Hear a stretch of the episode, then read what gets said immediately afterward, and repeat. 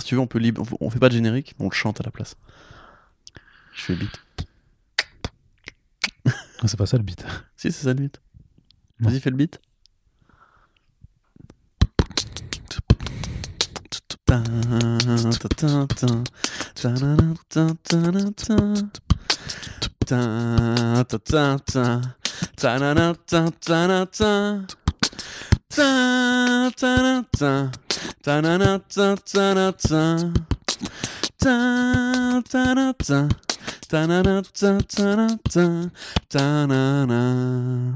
Ah bah, c'est parfait. Joyeux Noël, bien entendu. hein. Voilà, euh, cette introduction est un petit peu euh, la preuve que le Père Noël n'existe pas et que voilà, les cadeaux que vous avez aujourd'hui avec First Print, bah, c'est un cadeau tout pourri. On s'excuse. On s'excuse effectivement, c'était, mais voilà, on s'est dit qu'on allait improviser quelque chose. Vous êtes donc sur First Print, votre podcast comics préféré. Même si ce n'a fait que trois mois qu'on existe, vous ne le saviez pas encore, mais voilà, c'est devenu votre podcast comics préféré entre temps. Et on est là, c'est le Noël 2020. Quelle formidable année! Décidément, c'est incroyable, vraiment, on mérite, on mérite Oh, plein, de ca- plein de cadeaux. Quelle belle année, on a kiffé. Hein. ah, c'était bien, incroyable, incroyable. Et encore, il reste encore euh, techniquement euh, six rappelle jours. quand Trump n'a euh, pas voulu partir de la présidence? ouais, c'est Oh, ça. C'était bien, franchement, on a kiffé. C'était rigolo. voilà, Ah. donc il reste encore six jours avant de passer en 2021, donc il peut encore se passer énormément de choses. Mais aujourd'hui, donc, on se retrouve avec un ultime podcast cadeau. Voilà, on vous a fait euh, le calendrier de l'avant.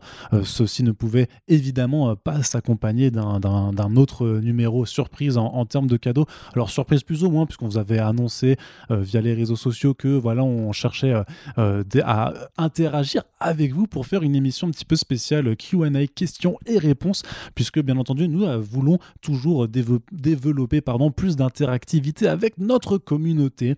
Alors pour l'instant on s'y prend pas forcément le mieux puisque tout le monde n'est pas sur chaque réseau social, tout le monde ne participe pas forcément avec les news sur Tipeee, euh, on est quand même résolu à vouloir créer ce WordPress où ce sera plus facile d'échanger, mais euh, on l'a mis avec un palier qu'on veut réellement atteindre. Euh, donc on, on parlera d'ailleurs de toute façon du Tipeee dans, dans, dans les minutes qui vont venir, mais d'ailleurs hein, on remercie du coup toute notre communauté sur Tipeee qui est venue poser des questions de façon plus générale. Il y en a d'autres qui ont posé des questions à- à- à- ailleurs, mais voilà, c'est c'est là-dessus que vous avez principalement répondu à l'appel. Donc on vous remercie d'avoir été présent déjà pendant trois mois avec nous et donc on espère que vous continuerez l'aventure First Print tout au long de l'année à venir.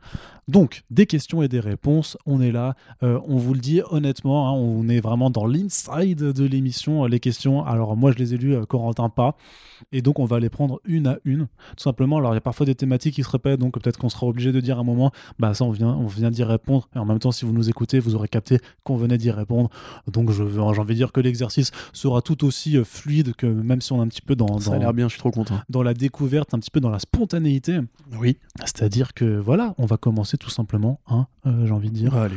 Euh, donc, euh, merci en tout cas de nous avoir posé des questions. On va y répondre et euh, bah, on va voir combien de temps ça prend. Euh, L'important, c'est que voilà, c'est le jour de Noël. Vous pouvez écouter ce podcast pour Noël. euh, si, euh, si, euh, bah, voilà, si vous, Vous êtes seul, seul chez vous. c'est ça, ou si vous, en avez- bah, À peut-être- 6. non, non, mais peut-être que vous n'avez pas pu assister à des retrouvailles familiales, peut-être que vous n'avez pas de famille, euh, peut-être que vous êtes juste obligé de rester chez vous, peut-être que le dîner familial euh, vous fait chier. Vous vous faites chier, vous Ouais, c'est ça. votre oncle raciste dans la chambre. Vous écoutez First Print en jouant aux jeux vidéo. Et voilà. Ouais, c'est ça, c'est. C'est quand même pas compliqué le bonheur. Non, effectivement. Allez, Pourquoi tu me regardes bizarre? On a, on a une première question. Un euh, raciste aussi euh. euh, non, bah moi j'ai plus, j'ai plus grand monde Mm. en fait dans ma famille, donc c'est un peu. J'ai des grands-parents racistes. Ah bah moi ils sont tous partis, donc Ah ouais euh, ouais. T'as de la chance. Hmm, ouais, je sais pas. Ça fait, ça fait quand même des cadeaux en moins, tu vois, ou, Non, des, vrai, ou, des, ou des sous en moins quand même, et aussi de, de la famille en moins. C'est Ah, toujours, c'est toujours bien la Ça famille. va aller, ça va aller. Allez, on commence donc avec une première question de Jib qui nous dit Hello First Print. Hello Jeep. Est-ce que Corentin peut nous révéler le ciné où il est projectionniste? Ah oui, euh, je travaille à l'Archipel euh, dans le 10e arrondissement de Paris, euh, métro Strasbourg-Saint-Denis. Nous passons essentiellement du film d'art et importation. Et voilà. Autre chose? C'est un bon cinéma. C'est un cinéma qui a plus de 100 ans. Ah oui. Qui au départ, c'est du coup, évidemment, plus de 100 ans. Voilà. Un- au départ, c'est un cabaret qui a appartenu à différents euh, propriétaires au fil de son histoire. Je suis sûr que ça passionne les gens. Euh, qui a même appartenu à des, des centres littéraires de surréalistes à l'époque de l'entre-deux-guerres. Euh, qui après est devenu un cinéma sur le tard dans les années 50-60. À l'époque, c'était beaucoup de cinéma de gare, un petit peu de, de série B, de midnight movies. Il- ça a été un cinéma porno et régulièrement, il y a encore d'anciens clients qui ont un peu des cheveux blancs maintenant, qui viennent voir si des fois on passerait pas encore un peu euh, un petit porno par-ci par-là. euh, Non, mais oui, parce que j'avais vu un sujet là-dessus que le dernier cinéma porno à Paris Ouais, a fermé l'année dernière. effectivement, ouais, effectivement. D'ailleurs, j'y avais été. Et euh, c'était vraiment une ruine, hein, par contre, pour le coup. Bah ouais, en plus avec que des vieux mecs qui se masturbent dans la salle. Quoi. Ouais, mais même les projectionnistes entre eux dans les cabines. Enfin, il y a plein d'histoires, je, je te raconterai un jour. Mais grosso modo, voilà. Donc euh, après, ça a été beaucoup de films de kung-fu et de western. Et puis, depuis 15 ans, c'est arrêt essai. Euh, voilà, moi, c'est un, un cinéma que j'aime bien. Et puis sur, euh, sur la- l'aspect cabaret, j'ai envie de dire que des fois, de temps en temps, le vendredi soir, si vous passez euh, un œil averti, vous pouvez voir euh, le Peep Show de Corentin et, Exactement. qui nous fait et un... ça vaut son pesant de cacahuètes. Ah, ouais, clairement. Il y aura un, un jour un bonus first print. euh, Toujours. pour le Peep Show de Corentin. C'est ça, avec 2 kg de, cacahuètes du coup, C'est au aussi, un- c'est aussi un lieu de, de- de vie et de joie. C'est tout à fait. Beaucoup de films Netflix ont été passés tout à fait légalement. Tout à fait. Ça, il ne, faut, il ne faut pas le dire, mais c'est vrai qu'on apprécie, ces Netflix. on apprécie ces projections auxquelles tu ne m'as jamais convié. D'ailleurs, Corentin, je, je- je- j'en, j'en- j'en- j'en profite pour t'afficher euh, publiquement dans ce podcast. Tu Euh, suives Océane sur son privé, je t'ai déjà dit. alors, on passe à la deuxième question déjà. Incroyable, qu'est-ce que ça passe vite, c'est waouh, c'est ouf. Euh, donc c'est euh, c'est euh, c'est- ouais ouais mais écoutez on est on, eh, on est tranquille. Noël. c'est Noël. Euh, vous êtes très certainement euh, affublé d'une indigestion parce que vous avez mangé beaucoup trop de trucs caloriques. Donc tranquillement on est là on est bien. Captcha nous pose une question une double question et Corentin je vais te laisser d'abord y répondre en Mhm. l'état êtes-vous satisfait de ces trois premiers mois? Si on en reste là niveau moula sur le Tipeee est-ce suffisant pour continuer vu le travail que vous abattez? Avant que je te laisse répondre merci en tout cas de reconnaître au moins le travail abattu ça fait toujours plaisir Merci, oui, merci Captcha, c'est très gentil. Euh, alors moi, mon point de vue sur la question, c'est, bon, on en parlait justement euh, tout à l'heure. Euh, je pense qu'il y a la place pour faire plus de podcasts, on va dire, sur un sujet et, et de fond.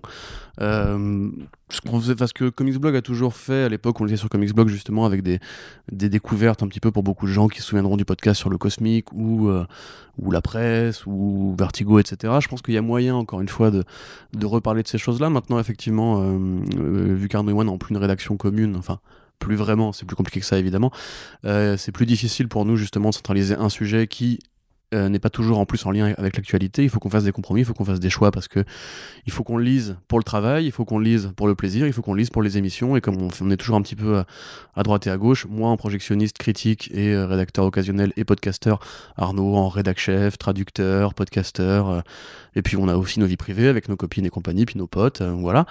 Moi j'ai pas de potes oui, je sais. Bah si, si, je suis là, tu vois. oui c'est vrai Voilà. on travaille ensemble, donc ça, ça compte voilà ça. Mais voilà, gros- grosso modo, effectivement, moi, il y a des trucs qui m'intéresseraient de faire et on, réfléchit déjà un petit peu à des sujets qu'on pourrait faire l'année prochaine. Euh, quelque part, l'essai euh, Comics et Politique était une tentative justement de ramener un peu plus de fond. Comme vous l'avez vu, on a nous aussi été victimes du Covid et du confinement. On n'a pas forcément pu avoir les invités qu'on voulait et donc on finira ce cycle-là, mais pas tout de suite parce que bah, malheureusement, euh, déjà on veut pas être contaminé, et puis c'est compliqué pour les plannings des uns et des autres avec euh, le confinement, le couvre-feu, etc. Euh, mais ça va venir, et sinon, oui, moi je suis assez content. Je trouve qu'on a toujours la même dynamique, Arnaud et moi. Je suis content de voir qu'on a pu justement s'ouvrir un petit peu à des productions plus locales comme le 619. Et c'est vrai que démarrer avec Mathieu Bablet, qui moi est un de nos auteurs préférés, pas forcément que en France d'ailleurs, c'était vraiment un honneur. J'étais assez tremblant quand on l'a rencontré ce, ce grand monsieur de la BD. tu, tu l'avais pas déjà vu euh non, je l'avais pas déjà D'accord. Non, non, contrairement à vous, je n'ai pas le, le réseau 619 euh, Ah dans, ouais. mon, dans mon smartphone. Mais j'étais très content en tout cas. Euh, sinon, voilà, je, enfin, c'est à vous de nous dire si vous êtes content plutôt. Moi, en tout cas, en tant que podcasteur, euh, je m'y retrouve bien, on va dire. et sur le Tipeee? Bah, et sur le Tipeee, ah oui, ça par rapport à ça. Bah, sur le Tipeee, c'est pareil, on a toujours l'ambition d'avoir un, un- pas forcément un site, mais une page pour faire du, con- du contenu de fond, là encore. Euh, tel quel, là, Arnaud pourra en juger. Je suis déjà très en retard sur mes critiques parce que justement, d'autres activités, entre guillemets, qui sont là pour faire rentrer de la thune. Malheureusement, c'est comme ça que ça marche. Euh, et le fait est qu'effectivement, c'est plus compliqué de s'affranchir de ces activités, activités-là si on ne peut pas payer le loyer à la fin du mois. Donc moi, il y a des, vraiment des sujets que je voulais faire cette année, comme par exemple Batman et la violence policière, qui est un truc pour lequel j'ai fait des recherches et où j'avais commencé à fomenter un plan. Euh, mais malheureusement, le fait est que je suis pas payé pour écrire des papiers de fond sur Comics Blog. Ça pourrait être le cas, mais même moi, je préfère entre guillemets garder la main dessus, comme pour les podcasts. C'est des trucs qui me tiennent à cœur, donc j'ai pas envie de l'entre guillemets de les vendre euh, pour une pige. Donc j'aimerais effectivement qu'on ait cette plateforme-là. On n'en est pas encore là. Euh, mais je vois déjà la générosité des uns et des autres qui est déjà. Euh, voilà, on, a eu récemment un gros don de 50 euros. De, euh, si tu peux m'aider d'ailleurs, Arnaud, parce que. Je, il a posé une question, donc on remerciera après. donc voilà, il y a des gens qui effectivement déjà donnent beaucoup, je trouve, et c'est très généreux de leur part. Je veux pas non plus vous faire les poches. Comme vous pouvez, comme vous voulez. Si un jour on arrive à se pallier, je serais évidemment ravi. je commence déjà, pour rien, vous cacher, à préparer des sujets en avance pour pouvoir tenir cette cadence-là quand on aura une plateforme dédiée, que ce soit. Un médium ou, ou, même juste des articles sur le Tipeee lui-même. Euh, actuellement, disons, enfin pour rien pour être transparent, du coup, je gagne moins bien ma vie maintenant qu'à l'époque de Comics Blog et, euh, et de mon cinéma. Euh, parce que aussi on a choisi des, des, formes, des formes de contrats entre guillemets auto-entrepreneurs etc qui font qu'il y a des divisions etc bref mais finalement je me plains pas non plus voilà je suis très content et puis l'aventure ne fait que commencer tout à fait, c'est un, un, un, démarrage hein, de toute façon, même si ça fait déjà trois mois, au final ça fait c'est rien du tout dans la vie d'un média. Et le but hein, c'est aussi de s'inscrire sur le long terme, c'est aussi a pour ça qu'on a embrayé directement sur le financement dès le départ pour aussi euh, bah, amorcer les choses, euh, puisque le, le, but à, terme, hein, on ne sait pas ce que la vie nous réserve, mais on l'a toujours dit, le but c'est de pouvoir vivre de, de, de First Print. Donc en l'état, vous êtes satisfait de ces trois premiers mois? Oui, euh, je pense que oui, très sincèrement. Moi je suis un éternel insatisfait parce que je serai toujours exigeant gens toujours à demander plus, à vouloir plus et tout ça. C'est un peu comme Maxwell Lord dans Wonder Woman 84 quelque part. Je me permets de faire cette, cette, oh euh, cette référence. Elle est bienvenue. Voilà, mais, euh, mais, mais, à l'inverse de Max Waller, de Max Waller c'est plus parce qu'effectivement, il y a énormément d'efforts qui, qui, qui, sont mis euh, de, de, notre côté euh, et qui font que tu as envie que tes, efforts payent. Moi, j'ai toujours un petit peu marché comme ça, au fait que je me suis toujours énormément investi dans des choses où je savais qu'il y avait quelque chose à, à, à, gagner en retour et je parle pas que vraiment pas, pas du tout que, que de thunes. Alors, le constat après trois mois, c'est que bah, c'est énormément de travail.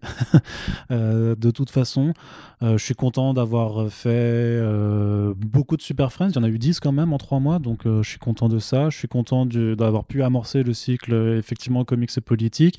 Je suis extrêmement fier d'avoir réussi à tenir pendant, du coup, 32 plus 24, 66 jours des podcasts quotidiens, dont une seconde partie avec 24 personnes différentes, ce qui m'a aussi permis juste d'aller rencontrer des personnes que je suivais, mais que, avec qui j'avais jamais forcément parlé. Donc ça me permettra aussi d'embrayer un, un, autre axe de First Print, qui est d'avoir plus d'intervenants et d'intervenantes encore divers et variés, puisque euh, même si je, je, fais confiance à notre base solide qui est ce duo avec Corentin, puisque ça fait euh, depuis 2014-2015 ça va faire 7 ans l'an prochain, mec. Hein. Qu'on fait des podcasts ensemble. Donc voilà, on, on, sait qu'on sait sans, sans, jeter des fleurs, mais je pense qu'on a quand même une bonne dynamique de fonctionnement et que euh, si on en est là aujourd'hui, c'est, euh, pas non plus sans, sans raison. Donc euh, oui, satisfait, mais toujours exigeant et il y a toujours plein de choses qui me frustrent. Enfin, si, je suis frustré aussi de plein de choses.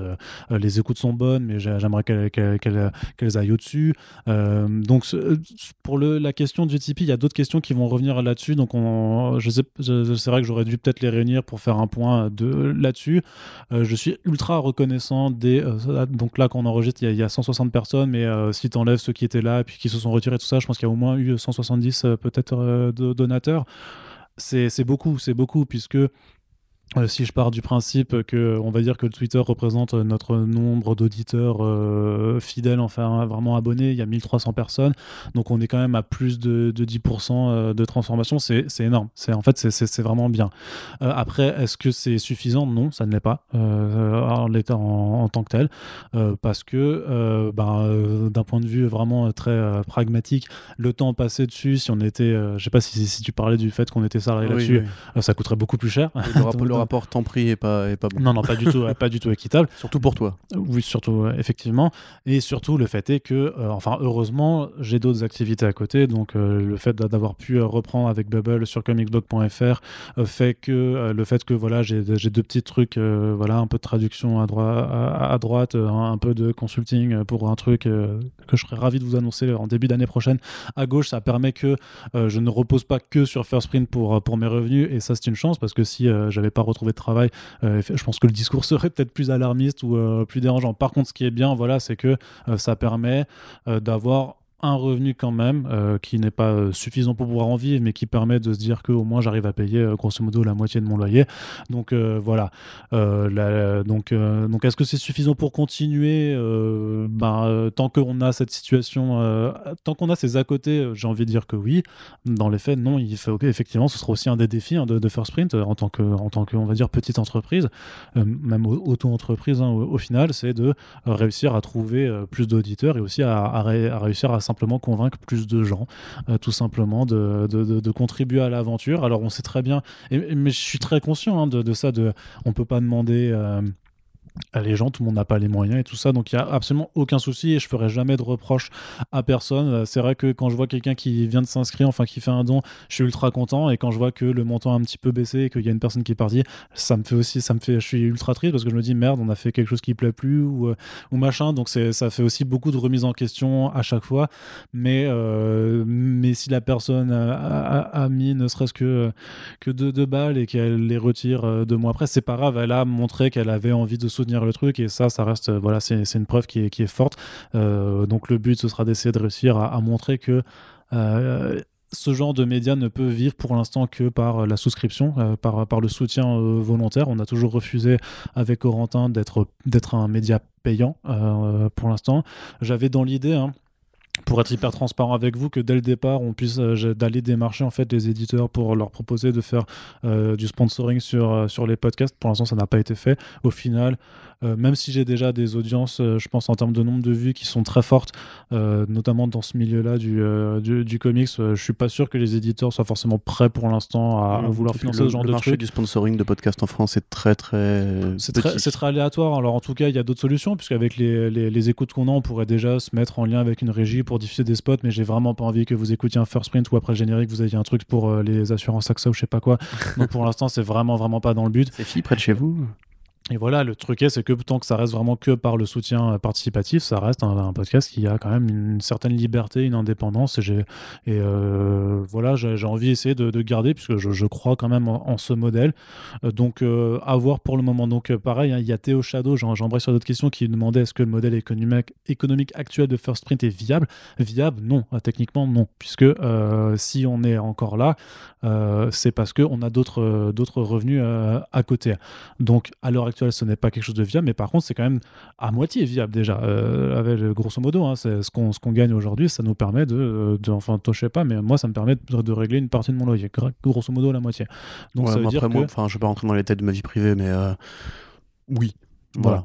Donc, euh, donc c'est et c'est un bon démarrage. Hein, je veux dire, moi, je, fais partie d'un petit groupe de, de, podcasteurs euh, euh, où, grosso modo, on avait eu un, invité qui est quelqu'un qui, qui, a fait des trucs sur, sur Combini, sur, sur France Inter, des podcasts, enfin des podcasts avec un niveau d'écoute bien, bien plus important que le nôtre et qui faisait un, un, Patreon. Et quand il a dit que lui, il touchait après, je sais pas combien d'années d'existence, 1500 euros par mois, je me suis dit, mais en fait, nous, ça va, en fait c'est quand, même, quand même pas mal. Donc c'est pour ça, euh, j'irai jamais, euh, j'irai jamais euh, être suppliant ou, ou reprocher à des gens de pas nous soutenir même s'ils nous écoutent. Alors ça par contre c'est vrai, vous savez que Arnaud sur Twitter avait reçu un commentaire qui lui avait dit Ouais, dis donc, tu parles vachement du Tipeee, etc. T'es un peu chiant avec ça, etc. Du coup, Arnaud, pendant trois émissions, on n'a pas parlé. Hein. c'est le genre de mec qui fasse sur un truc en mode genre. même tout ah le mois de décembre. Bon, j'arrête, allez. Mais même tout le mois de décembre, en fait, j'en ai quasiment pas parlé et je suis très, très pudique par rapport à ça là-dessus. Mais la réalité, c'est que euh, tout, tout, tout, a un, tout a un coût. Donc, euh, faut, faut aussi que les gens en soient conscients. Après, bah, il y a déjà euh, plus de 160 personnes qui en sont carrément conscientes. Et même, effectivement, comme tu l'as dit, des gens qui reviennent pour mettre en plus d'un soutien régulier. Donc, vraiment, c'est ultra cool de, de vous avoir avec nous et ça fait vraiment, vraiment, vraiment plaisir. Donc ensuite, Théo Shadow commence, continuer parce que voilà, certains, certains auditeurs et auditrices ont plus de questions euh, que d'autres, donc on répond de toute façon à, à tout le monde avec euh, la, même volonté de transparence et de sérieux, même pour les questions rigolotes. Par exemple, quand Théo Shadow dit à quand un podcast en mode dégustation de pitch, mais mon gars, on va le faire, mon gars. Mais ça, mais bien sûr qu'on va le faire. On va en faire une petite vidéo, tiens, on fera. Euh, les vidéos de dégustation, ça marche, non? Bah on va le faire. Il faut vraiment que je te ramène les pitchs à la framboise. En fait, il y, y, y, en a en fait qui, sont près de chez mon père que que je vais aider à faire ses courses euh, régulièrement, voilà.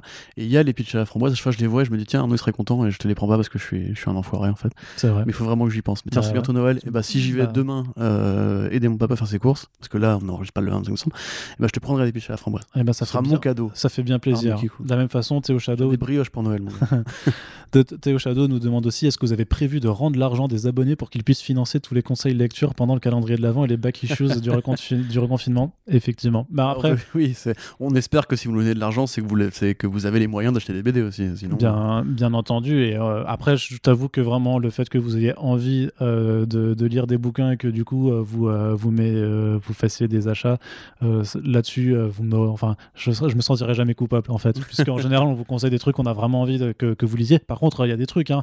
Euh, le prêt entre les potes, ça existe. Les bibliothèques, ça existe. D'ailleurs, j'ai reçu un très long mail euh, d'un auditeur auquel j'ai pas encore euh, pris le temps de répondre, euh, qui nous dit, qui nous demandait un petit peu de faire un sujet sur l'apport des bibliothèques par rapport à ça. Mais c'est vrai qu'il faudra qu'on en parle euh, sur euh, notamment carrément. sur le fait sur l'accès en fait aux comics en fonction des, des budgets de chacun. Combien de gens euh, ont commencé en médiathèque justement à lire des. bah, bien sûr, moi, Sin City, c'est la médiathèque de, mon village. Pareil, hein, Sin City, euh, ouais. donc, euh, donc voilà, donc euh, je, je ne m'en voudrais pas de, de vous mettre à sec si c'est pour euh, lire des bonnes BD, mais euh, euh, assurez-vous quand même de voilà de, de pas être à la rue, parce que là je m'en voudrais un petit peu, un petit peu Toujours le loyer d'abord. Donc ensuite, il nous demande aussi à quand les nouveaux épisodes sur l'Omnibus Comics et Politique, s'il y en a d'autres de prévus? Donc oui, il y en a d'autres de prévus. Hein. Omnibus, c'est vraiment un format à, minima avec euh, quatre épisodes à chaque fois. Euh, pour Comics et Politique, j'ai j'ai envisage même de, passer à 6 avec euh, deux épisodes très particuliers sur la fin. Le souci, comme vous l'avez un petit peu expliqué Corentin au départ, c'est que on devait faire des épisodes avec d'autres invités. Il y a un truc qui s'est appelé, euh, qui s'appelle le reconfinement qui est tombé. Euh, ça, euh, voilà, ça a eu un impact forcément sur euh, les capacités des gens à se déplacer, sur aussi les capacités des gens à avoir du temps à se dégager pour faire ces, pod- ces podcasts, puisque ben, tout le monde n'a pas le, les Ah mêmes bah retombées euh, sur son sur sa vie professionnelle. Donc voilà, ça. enfin, je- vous savez, tout le monde n'a pas du matériel pour enregistrer chez lui. Enfin, l'épisode avec William Blanc qui est génial sur le plan thématique. Malheureusement, Monsieur Blanc n'avait pas de micro, enfin de micro professionnel. Ouais, mais, personne avoir. ne s'en est plaint au final, donc c'est Personne c'est s'en est plutôt plaint, cool. mais, mais quelque parce que, part, nous- enfin, je pense qu'on préférait justement faire certaines, certaines de ces émissions-là en présentiel. Bah, bien sûr. Voilà, donc euh, pour l'instant, on est prisonnier de l'actualité sanitaire comme des tonnes de, de boîtes d'activités. Voilà, il y a- y, des choses qui ont pu quand même se faire à distance euh, parce que, par exemple, le, le Super Friends avec Kader de, de Comic Zone, on, on s'est trouvé du, du- time pour le faire, mais à la base, ça aurait dû être un podcast fait sur place, euh, notamment pour l'occasion de leurs 10 ans. Ça aurait dû être beaucoup plus chaleureux. J'aurais dû aller à Marseille aussi pour faire un Super Friends avec euh, le commis des comics. Vous l'avez peut-être compris dans, dans le calendrier de l'avant qu'on a fait avec lui. Donc voilà, il y a plein de trucs qui n'ont pas pu se faire, mais qui vont se faire. Tout est prévu. euh, T'inquiète. Dire, on, on est là, T'inquiète. on est là sur la durée. Comme, Macarons. comme les macarons, Ah, voilà. Donc euh, voilà, les, les émissions arrivent et donc l'omnibus comics et politique, il Sachant que si, vous, si on arrive à un palier de 1500 euros par mois, Arnaud arrête les blagues. Voilà. Non, Si, non, si, bah si. non, mais, mais Si, non. C'est pour motiver les gens. Mais si je fais plus de Il y a plein blagues, de gens comme moi qui. mais tu sais que si je fais pas. si je fais plus de blagues et plus d'imitations, ça, ça, ça, ça Non, empêchera les le fait d'avoir des, des super vidéos qui arrivent après sur la Oui, c'est toile. Merci d'ailleurs à toi qui a fait du coup cette parodie de Kevin Feige qui parle avec la voix de, de, de Arnaud Feige, le Arnaud du multivers qui dirige Marvel Studios. T'as pas envie de voir la gueule de, ce Marvel Studios, par contre, hein, cla- clairement. Alors, une question qui, qui, va, qui, va, qui va revenir aussi hein, euh, dans, chez d'autres auditeurs, c'est normal que vous vous posiez parfois les mêmes questions, où il nous dit Avec tout le travail abattu, est-ce que vous avez encore le temps de lire juste pour le plaisir, sans vous dire Ah, tiens, il faut que j'en parle dans un article podcast? Et si oui, est-ce que vous lisez autre chose que des comics? C'est marrant, j'avais cette discussion avec un pote récemment où tu sais, je lui expliquais justement qu'entre projection, podcast, euh, critique et compagnie, c'était un peu compliqué et tout. Et il me disait, ouais, mais en même temps, te plains pas, t'es payé pour lire. Et je lui dis, oui, mais c'est plus compliqué que ça, tu vois. C'est comme quand t'es projectionniste, t'es pas payé à regarder des films, t'es payé à les projeter. Bah, en, en critique, t'es payé à lire des trucs que tu vas critiquer ou que tu vas commenter dans une actualité. Et moi, en fait, le problème, c'est que justement, je lis beaucoup moins qu'avant. Parce que déjà, bah, maintenant, on est adulte, on a une vie professionnelle qui est assez euh, chargée, on a des vies privées, encore une fois. Et moi, finalement, il y a plein de trucs que je lis super en retard. Euh, ça va probablement faire, faire, faire- partie des questions, mais sur la, le mainstream, entre guillemets, super-héros, Marvel DC, j'ai des tonnes de retard. Et même, je deviens de plus en plus sélectif dans ce que je sais qui va être utile, entre guillemets, à, au podcast First Print euh, euh, par rapport aux lectures, entre bah, des, des séries comme King in Black, etc. Je sais que je devrais, entre guillemets, un peu les suivre. Mais euh, Empire, j'ai décidé très vite de, de m'en battre les couilles. Et voilà, ça fait partie des choses, entre guillemets, auxquelles je renonce. Euh, maintenant, ça, ça dépend un petit peu de comment on arrive à se dégager du temps. Là, on a fait par exemple un back issues qui était assez court sur quelques numéros. Voilà, c'est des semaines où on peut s'autoriser un peu plus de temps de lecture, mais moi, très clairement, oui, si j'avais pas l'activité euh, professionnelle qui va avec le fait de lire des comics, paradoxalement, je pense que je lirais plus de comics. On a tous une pile de lecture à lire. Bah, faut vous imaginer que pour nous, comme il y a les intérêts professionnels qui se rajoutent, il y a deux piles. Il y a la pile euh, de lire, à, lire pour le travail et la pile à lire pour le plaisir. Et généralement, il y en a une des deux qui, mécaniquement, va désemplir plus vite que l'autre parce que bah, le travail, c'est comme encore une fois la priorité pour payer le loyer. Donc euh, non, il y a plein de trucs vraiment de cette année que, que je suis vraiment très en retard dessus. Et ça me frustre, euh, affreusement. Tu vois, j'étais ravi, par exemple, de relire Promethea euh, récemment. Donc ça, c'est un exemple. Là, pour, je lis Hellboy, par exemple, je relis Hellboy en ce moment, c'est un, un vrai plaisir. Mais quelque part, là, pour le coup, je, je sais pas si je vais pouvoir le rentabiliser au niveau du travail. Et c'est une longue saga. Donc, faire, c'est toujours des choix à faire entre... euh, combien de temps tu vas passer sur telle BD, etc. Du coup, moi, je suis de plus en plus fan des mini-séries. tu vois, par exemple, je, les ongoing, j'ai plus la force de me lancer dans une, ongoing- une ongoing comme ça. Je voulais me relire le, ce Superman de, de John Byrne, mais je sais que bah, ça va passer à la trappe parce que justement, en ce moment, euh, il y a d'autres trucs plus prioritaires, etc. Donc, euh, donc voilà. Après, je me plains pas, hein, c'est super quand même de, de lire et, comme, et effectivement d'être payé pour lire, c'est super agréable, mais Oui, enfin, t'es pas, que, t'es pas que payé pour ça parce que c'est une réalité. hein. On, a des, euh, on, a des tra- on a chacun un taf qui, euh, qui est un taf passion, ce qu'on appelle un taf passion un petit peu. On arrive à vivre de notre passion et c'est quelque chose que tout le monde n'arrive pas à faire et on sait qu'on est privilégié. euh, d'avoir d'avoir cette place là où on est d'autant plus avec nos parcours qui nous prédestinaient pas forcément ça après moi je suis aussi très conscient que si j'y suis arrivé là c'est parce que j'ai bûché comme un connard donc je suis pas non plus le truc tu vois c'est que le taf passion je l'ai déjà connu dans ma précédente vie en étant en thèse où on te disait mais regarde t'es es dans un laboratoire tu fais de la Mhm. recherche la, la- la science ça c'est ta passion donc euh, compte pas tes heures tout ça même le travail le plus passionnant que ça parce que moi ça me passionnait de ouf hein, euh, j'aurais pu te parler de bac- il y a là il y a là, euh, en en 2014 encore, euh, 2013, je te parlais de bactéries, mais pendant des heures. Je te faisais, Ah mais je t'aurais pas écouté pendant des heures. je pense que si, j'aurais, parce que j'aurais, si, si, je, te, je te jure que j'aurais réussi, largement réussi à, à t'intéresser à, à ce truc-là, parce que je sais que euh, j'arrive à, à communiquer un petit peu quand même sur les trucs qui me passionnent. faisons le test, parle-moi de bactéries. là. Non, mais là, faudrait que je le prépare. Si vous voulez, si vous voulez on se fait un first print bonus où je vous parle de ma bactérie préférée. Il y a- y a- ou même, je vous, je vous réexplique Moi, ma je parle thèse. de pellicule. euh, Je te, 35 je te parle de ma thèse et j'arrive à te rendre le sujet intéressant, tu verras, j'y j'y arriverai. Mais bref, ce que je veux dire, c'est que malgré toute la passion que tu peux avoir dans un taf, ça reste un taf à un moment donné. Et à un moment, bah, en fait, euh, c'est du travail. Et un travail, bah, Ouais. euh, ça n'a pas à devenir non plus euh, toute ta vie parce qu'il y a d'autres choses qui méritent d'être. il faut euh, imposer une séparation entre ce qui relève du professionnel et du privé. Et, et je pense que, enfin, même vous qui nous écoutez, vous êtes sûrement dans ces cas-là. Enfin, vous, vous avez, tout le monde a déjà eu un copain ou une copine qui dit lâche le PC maintenant et viens regarder une série parce que là tu bosses trop et ça me casse les couilles, tu vois. Moi, c'est des situations que j'ai vécues. Je sais que tout le monde Et, ne bosse euh, pas sur un PC. hein. Euh, oui, enfin, c'est un exemple qui me parle et qui te parle à toi aussi. Ferme ta gueule. Et, et on a tous d'autres passions en plus que la le, BD, le- tu vois. le- ferme euh, ta gueule de Noël, il est très gentil. Exactement, voilà, c'est cadeau. Je te l'ai emballé. Mais euh, voilà, après, on a, d'autres passions aussi. Enfin, sais qu'Arnaud et moi, on est cinéphiles, par exemple. Arnaud, c'est un bon. Non, non, non, non, je te répète, j'ai pas vu le parrain. oui, excuse-moi, cinéphile. pardon, un vrai cinéphile. Mais tu vois, Arnaud aime beaucoup les films d'horreur, par exemple. Moi, j'aime beaucoup les films de genre aussi. Euh, on a tous des séries qu'on a envie de suivre, on a tous des, des albums qu'on a envie d'écouter. Bon, là, en l'occurrence, on peut travailler en écoutant. Moi, j'ai du mal à écouter de la musique en français, entre guillemets, pendant que je travaille, donc c'est compliqué pour moi, par exemple, parce que j'ai un cerveau qui est pas du tout bipolaire par rapport à ça. Euh, C'est pas ça la bipolarité, mais. et le jeu vidéo, typiquement, bicéphale si tu préfères, et le jeu vidéo, typiquement, je, je renonce très clairement à, euh, au jeu vidéo pour le travail, tu vois, quelque part, parce que j'ai plus le temps de, de jouer. Euh, je joue que quasiment à des trucs que je peux faire en 5 minutes, tu vois, comme des jeux de gestion, encore une fois, on y revient. Mais des grandes aventures, des grandes épopées, tu vois, la PS4 que je t'ai acheté, par exemple, euh, elle prend la poussière, là. Ouais. Parce que j'ai, tu vois, quand, quand j'ai du temps pour moi, je bosse avec ma copine, et quand j'ai pas de temps pour moi, bah, j'avance sur un truc que je vais faire pour le travail. Donc c'est effectivement assez compliqué, ouais. Et, euh, bah, on le- arrête pas de se plaindre, on est vraiment des connards. putain. Non, non, mais on se plaint pas, mais faut, faut, faut juste être. euh, enfin, il y a des choses qui sont, qui sont réelles, en fait, tout simplement. Donc, euh, est-ce que vous avez encore le temps de lire juste pour le plaisir? Moi, c'est très, très difficile. Euh, honnêtement, je, je lis très peu en dehors d'un truc pour, le, pour le taf, tout simplement. Après, l'avantage, hein, c'est qu'il y a plein de trucs qui m'intéressent, même si c'est pour le taf, quoi. Donc, après, c'est sûr que voilà, je me dis. Au, au final, ça, c'est, c'est plus que parfois l'inspiration ne vient pas forcément pour en coucher un papier sur écrit. Et parce que aussi, le fait est que, en étant maintenant seul sur la partie actu du site, c'est euh, devenu beaucoup plus difficile de réussir à trouver une, ne serait-ce qu'une heure pour pouvoir euh, coucher une critique euh, et essayer d'en être content et d'avoir bien réussi à articuler son propos et tout ça, sachant que je, je- je fais d'autres trucs maintenant aussi. Donc, euh, mais est-ce que vous avez lu autre chose que du comics? Oui, moi ça m'arrive aussi d'aller m'intéresser à de la BD ou même à de la de la prose tout simplement.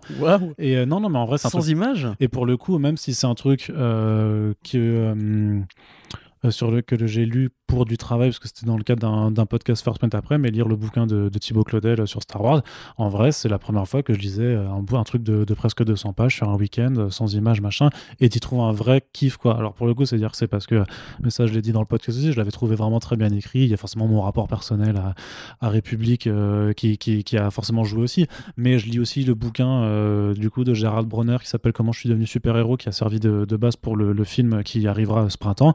Je kiffe, tu vois, je, je, kiffe lire de, de, la fiction. J'avais lu un bouquin aussi qui s'appelle Un soupçon d'héroïsme, dont j'avais parlé finalement aussi sur Comics Blog, mais ça me permettait de, de, rester dans ce cadre de travail tout en lisant d'autres trucs. Euh, et récemment, bah, euh, avec les contacts qu'on avait à, à Brajlon à, l'époque, j'ai quand même récupéré les bouquins The Witcher que je lis euh, à mon rythme, en essayant de. parce que c'est un univers qui, qui m'intéresse aussi, bah, je kiffe, tu vois. Ça, ça fait longtemps que j'ai pas lu de, de fiction et de, de genre de choses comme ça. Donc vraiment, j'ai même reçu un bouquin que par une université, une sorte d'essai sur les super-héros. J'ai toujours pas lu, faudrait que je le retrouve, je sais pas où il est.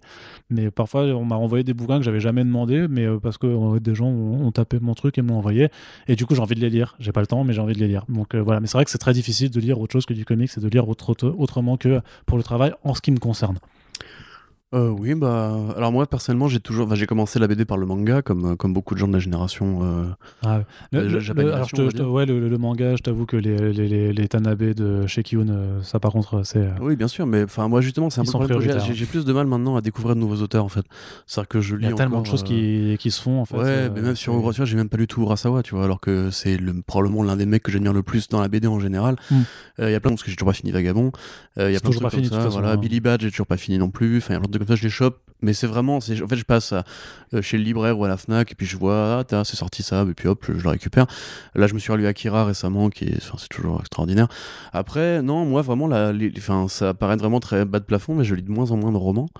Euh, en général, je, fais des recherches sur des romans, on va dire, justement par rapport au travail. Euh, je, là, récemment, j'ai fait des recherches un peu sur Aleister Crowley par, rapport à Promethea, mais je vais pas avoir. Je sais que j'aurai pas le temps, entre guillemets, de me mettre dans un bouquin de 400 pages.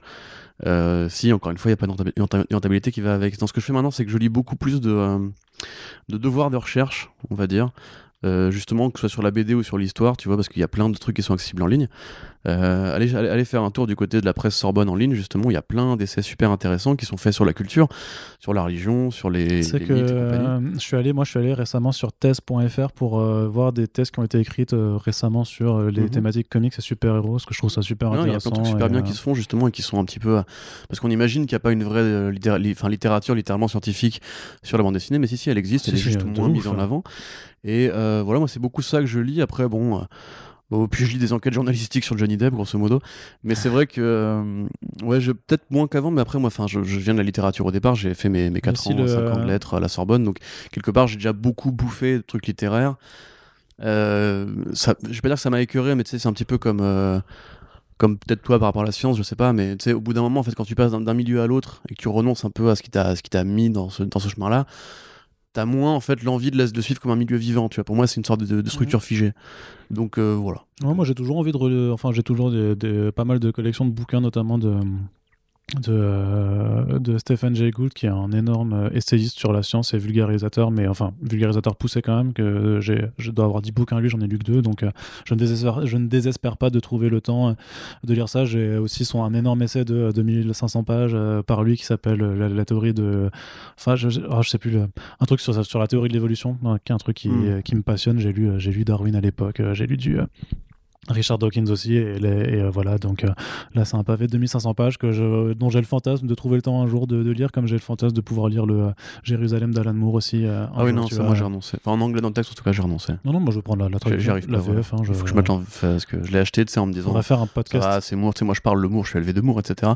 Et j'ai lu 100 pages, je crois, et je me suis dit, non, mais c'est imbitable, enfin, c'est. C'est vraiment comme lire du Proust traduit en anglais, quoi. C'est impossible. Ouais. non, mais il faudra, faudra faire un podcast avec le traducteur de Jérusalem. Je pense ça, ça sera, ça sera ah, assez bonne idée, tiens. Peut-être que ça m'a à, à, essayer de, de, dire la chose. Et dernière question de Théo Shadow, qui en avait décidément beaucoup, euh, petit sacripant. Avec la fermeture et ouverture de Comics Blog, est-ce que votre street cred dans le milieu du comics en France a été impacté? En gros, est-ce que venir avec le badge First Print ouvre autant de portes qu'avec Comics Blog? C'est pour toi, ça, non? Ouais, Parce que moi, grosso modo, j'ai pas de street cred dans la, la presse. Non, mais alors France, parler, donc, parler euh, de street cred, je trouve que c'est déjà un grand mot, tu vois. en- moi, en- je en sais qu'il y a des gens qui me lisent, je sais qu'il y a des gens qui nous écoutent et qui aiment plus ou moins bien ce que je fais. Mais je suis dans les, dans les petits papiers de personnes, je suis pas, euh, j'ai pas l'accès au salon VIP de la Comic Con X ou Y. Euh, toi, du coup, effectivement, je sais que tu es plus dans le côté.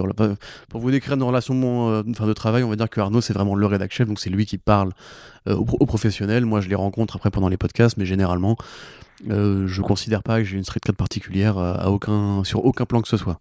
Même au niveau euh, cinéma, tu vois, je, j'essaie de rester pas vachement humble là-dessus parce que je pense qu'il y a beaucoup de gens qui ont peut-être des fantasmes par rapport à ce qu'on imagine qu'on est. Tu vois, il y a peut-être plein de gens qui, croient qu'on se- on se prend pour des sortes de, de D'Ayatollah. Ouais, d'ayatollah, mais même du côté un petit peu, c'est nous qui décidons ce qui est bien et compagnie. Alors qu'en définitive, non. Enfin, je veux dire, euh, Non, on, on décide de dire ce que l'on trouve bien ou pas, C'est voilà. tout. Après, ça reste un. et on un- est carrément ouvert au débat, aux avis contraires. Je dire, Arnaud et moi, on n'est pas d'accord sur plein de trucs. On, C'est vrai. on se tape pas sur la gueule pour autant. Après, du coup, toi, peut-être que par rapport justement à ce côté, euh, est-ce que ça ouvre des portes? Euh, Qu'est-ce que j'ai à dire là-dessus? J'a- J'avais pas forcément une réponse très claire là-dessus parce que ouais, le côté street cred, je suis pas ultra convaincu de, de la chose. Par contre, oui, euh, euh, on est connu dans le sens où les gens savent qui on est et sur quels médias on bosse. Et euh, sache que Corentin, tu es lu par des professionnels du milieu et que beaucoup de gens apprécient, Yeah. apprécie ta prose. Euh, par contre, euh, le truc c'est que le badge First Print ne se crée que parce que euh, parce qu'on a bossé sur Comics Blog avant et parce qu'il y a euh, du coup 7 ans de carrière avant. Je veux dire, First Print n'a pas débarqué du jour au lendemain comme ça par deux types qui sortent de nulle part et que voilà qui, n'ont jamais rien fait avant. Donc euh, euh, le fait est que par contre quand effectivement on avait annoncé la, fermeture de, de, de Arts et de Comics Blog à l'époque les soutiens professionnels ont été nombreux. Euh, Il y a eu euh, voilà des portes qui se sont ouvertes puisqu'on m'a effectivement proposé de, faire euh, de la traduction chez chez 404 Comics. Donc la question c'est euh, euh, la street cred euh, a pas forcément changé quoi puisque au final j'ai pu revenir mais de toute façon je veux dire que en, en- en parlant de First Print à tous les gens avec qui je travaillais déjà pour Comics Blog personne n'a remis en doute le fait que euh, on allait appliquer le même sérieux le même professionnalisme là-dedans parce que quelle que soit la qualité de notre travail moi je pense qu'on fait un travail pas, pas trop dégueulasse mais euh, tout le monde a le droit de ne pas être d'accord et je sais que des gens n'aimeront pas forcément ce qu'on fait mais euh, ce que je sais et sur, sur ce sur laquelle je le dis sans fausse modestie et sans, sans rien, c'est que je pense que on applique un sérieux dans, dans, dans, ce travail-là et qu'on essaie vraiment de le faire de la façon la plus consciencieuse et professionnelle euh, possible. Tout n'est pas parfait, il y a certainement plein de choses à améliorer, mais je suis assez, assez euh, je sais pas, conscient du, du fait que, ouais, si on en est là aussi, c'est parce qu'il y a un taf qui est fait, tu vois, et que Ouais, ça, on sûr, pourra pas nous, nous l'enlever. Puis ce qu'il faut dire aussi, c'est que justement, ça fait 7 ans, entre guillemets, et que c'est un petit milieu, les comics en France. Des gens qui ont envie de s'investir comme ça, parce qu'on on a eu plein de collègues au fil des années qui, euh, parfois, ont bifurqué vers d'autres trucs, parfois la vie, entre guillemets, plus normale les a rattrapés. Hmm. Nous, on est encore là, et justement, ça montre qu'on on s'implique pour ce milieu, pour cette cet art, hein, littéralement, qu'on continue à faire ce travail et continuera. Même si Comics Blog avait effectivement disparu du- pour de bon, on l'aurait fait ailleurs, de toute façon. Donc nous, ce qui nous intéresse, Ouais. c'est parler de comics. Et les éditeurs, justement, aiment l'idée que nous, on veut parler de comics, c'est pas euh, peut-être par rapport justement aux jeux vidéo ou au cinéma, imposer une sorte de standing ou de, street cred. Tu vois, moi, je suis pas dans le côté influenceur. Réécouter le The Pulse sur la critique, de mon moi, je, vous conseillerais toujours de vous méfier de ces gens qui, qui deviennent des figures tutélaires un petit peu et qui deviennent quelque part plus importants que les artistes. Nous, on est des relais pour la bande dessinée, mais les vrais gens importants, c'est les artistes et les éditeurs qui traduisent et importent ces- ce travail-là pour le rendre disponible. Nous, on essaie de vous conseiller des BD et de commenter une actualité en, donnant un point de vue qui pourra vous aiguiller. Le but n'est pas du tout de devenir, euh, voilà, de devenir les, je sais pas, les, je, j'y connais rien d'influenceur jeux vidéo, mais je sais pas les JDG du comics. euh, voilà, nous, on n'est pas là pour vendre des carrières, on est là Non, pour et puis vendre des bah après c'est différent parce que voilà c'est y a, y a- y a- enfin il y a toute forme de métier, il y a toute forme de façon de parler. Je veux dire qu'il y a des gens qui sont plus dans le divertissement, c'est pas dans, scud envers le JDG. dans ce que je veux dire, c'est que, tu sais, il y a toujours ce Bah, côté un lui petit tu peu, peux, euh, lui tu peux, c'est pas grave. Oui, oui, bien sûr. Bah, je joue avec plaisir. Mais il y a toujours ce côté un petit peu aussi, tu sais, euh, je sais pas, euh, Rafik Djoumisation du journalisme. Tu sais, en fait, le- le- les avis sont plus, enfin, les personnes les, les personnalités, les avis sont plus suivis que le contenu parfois. Euh, et je trouve que par exemple, avec la culture YouTube et Twitter, c'est un peu devenu une sorte de norme. Nous, de notre côté, euh, bon, effectivement, euh, voilà, euh, plus, plus le temps passe et plus on a d'abonnés sur Twitter, c'est merci à tous et à toutes. Mais quelque part, voilà, moi personnellement, jamais je vais dire à un éditeur, ouais, mais quand même, je suis Corentin de Comics Blog, s'il te plaît, tu, me- tu me files une BD, tu me files un Star Express, etc., etc. Comme tu dis, on est des professionnels, le but c'est de travailler de manière professionnelle et pas forcément à l'ego. C'est là où je voulais aller. Mhm. Voilà. Après, il y a toujours une part d'égo dans ce que tu fais quand même, tu vois. Enfin, moi, je m'en, je m'en cache pas. J'ai toujours eu des ambitions euh, personnelles aussi dans, dans ce travail. Donc, c'est euh, autre chose. Mais, euh, mais euh, donc euh, voilà. du coup, on, on, switch un peu sur une question de Dark Sapin qui a, on a aussi posé pas mal, mais qui est vraiment dans la directe continuité de là-dedans. C'est du coup, Arnaud, vu que tu commences ta carrière de traducteur, oui, je la commence vraiment. Hein, c'est pas dit que qu'il y ait de, de, de, de deuxième opportunité. Hein, c'est si... peut-être qu'un one shot, je ne sais mais pas. Non. On verra. Bah, envisages-tu de pousser d'autres portes de l'industrie professionnellement parlant? Alors oui, la réponse est oui, et la réponse est qu'il y a d'autres portes déjà qui sont ouvertes. Je peux pas en dire plus forcément pour le moment, mais en l'occurrence, voilà, quand, quand Comics Blog c'est fini, pour moi, ça a quand même été aussi une sorte de, révélation sur le fait que en fait, il y avait autre chose que Comics Blog et que je peux bosser dans cette industrie à d'autres niveaux. Donc, effectivement, euh, ne fait-ce que j'ai donc j'ai fait des piges pour Geek Magazine et ça se reproduira normalement, je, pense, de pouvoir un peu faire de la presse papier. Euh, voilà, je fais une mission de traduction euh, qui me permet de, voilà d'apporter mes compétences ailleurs. J'ai une autre mission donc de consulting euh, dont, on reparlera l'année prochaine. Euh, voilà, il y a plein de trucs, il y a, d'autres euh, missions encore sur lesquelles peut-être je, vais pouvoir me placer. Après, voilà, j'ai toujours aimé pour l'instant avoir... Enfin, pour l'instant, le taf de journaliste me plaît encore. Même si à cause de mon statut de freelance, je risque, je pense, de perdre ma carte de presse. Mais voilà, j'ai envie de dire, au final, en deux ans, elle ne m'a rien apporté de plus que j'ai jamais fait. En gros, le statut de, journaliste, il y a deux, avantages. c'est que grosso modo, tu peux a priori avoir les entrées au musée, au Cinoche gratos. Oui, tout à fait. Que j'ai jamais utilisé parce que je paye mon abonnement UGC et que voilà, je paye mes musées. En fait, j'ai jamais pensé. Et l'autre, c'est que tu as un abattement fiscal parce que c'est un régime spécial et que tu peux en profiter. J'ai jamais pris le temps de faire ces démarches, donc j'ai jamais réussi en fait, t'es un bon gros Yankee, quoi. Bah, je suis trop. T'expliques aux gens, c'est que t'es un bon gros Yankee. bah non, c'est juste que j'ai. En fait, c'est vrai que j'ai jamais pris le temps de le faire parce que les démarches administratives, c'est pas ma grande passion. Et qu'au final. Euh, mais, et le truc, c'est que avant que j'ai cette carte, bah, mes rapports avec tous les professionnels de l'industrie étaient déjà euh, établis parce que les gens ont su reconnaître juste que, bah, que je faisais le taf. donc, en fait, ça n'a jamais rien changé. Donc, euh, voilà, ça, ça, me fait juste un petit peu chier de, la perdre pour le fait que les gens qui. parce que mes, mes détracteurs m'ont toujours dit Ouais, mais t'as pas de carte de presse, donc t'es pas journaliste. en fait, si, pour le coup, je pouvais dire Bah, si, regarde, je l'ai. Donc, voilà. donc, mais sinon, ça va pas. Il n'y a, a, pas grand chose qui va changer pour l'instant. J'ai envie de continuer de, de, faire ça. Par contre, oui, dans les années à venir, je vais pas rester éternellement euh, rédacteur en chef de Comics Blog. Donc, euh, euh, que ce soit de la traduction, de l'édition, de la création, je sais pas. J'ai des envies aussi. J'ai plein d'autres envies à concrétiser, mais faut prendre, faut prendre le temps, pas aller trop vite. Il là, encore des podcasts quand même, Arnaud. Mais ça toujours, ça par contre toujours. Ah. Mais jusqu'à jusqu'à notre mort. Ne me redonne pas. clairement. Et donc voilà. Je chier sur les blagues de pitch, tu sais. Bah bien sûr, bien sûr. Donc voilà, il y a d'autres portes qui, qui se sont ouvertes déjà. C'est la vraie question, c'est en tant que traducteur, est-ce que tu comptes placer des références à Yanakamura dans Big Girls? Bien entendu. Voilà. Bien entendu. en plus, je sais, first print. Voilà, je sais en plus que Nicolas Bougeon nous a fait partie de nos auditeurs réguliers, donc euh, clairement là, il est en train de se dire merde. Elle, va devoir être très fine du coup. ouais, c'est ça. Ensuite, euh, d'autres questions. Donc, combien de bouquins exemplaires de presse recevez-vous par mois? Bah, Ça dépend des mois, et ça dépend surtout des demandes euh, qu'on fait, sachant que grosso modo, les, bon, les, voilà, pareil, le professionnalisme fait que les éditeurs en général font acceptent nos demandes quasiment bah, tout le monde en fait. Tout le monde joue le jeu et quand c'est pas du physique, bah, sinon on, a toujours accès au PDF. Donc l'essentiel c'est qu'on peut suivre la production, on peut parler du coup après ce qui nous plaît le plus, il faut faire des choix. Donc le nombre, euh, je sais pas, je dirais euh, à minima une vingtaine par mois en fonction de, tout ce qui sort quoi. Euh, clairement, je, je, ne demande clairement pas tout ce qui sort de toute façon, ça c'est certain, parce que ça n'a aucun intérêt. Parce que j'aurais déjà, j'ai déjà pas le temps de tout lire forcément ce qu'on reçoit. Et puis on critique pas tout non plus. Et on critique pas tout, mais par contre, donc voilà, ouais, je dirais ça une vingtaine par mois environ. Mm, mm. Sachant que parfois j'en place un, j'en laisse un à Corentin parce qu'il est gentil. Gentiment laissé le, vision d'Alan Moore qui était bardé de merveilleux goodies, parmi lesquels un petit marque-page Alan Moore de qualité.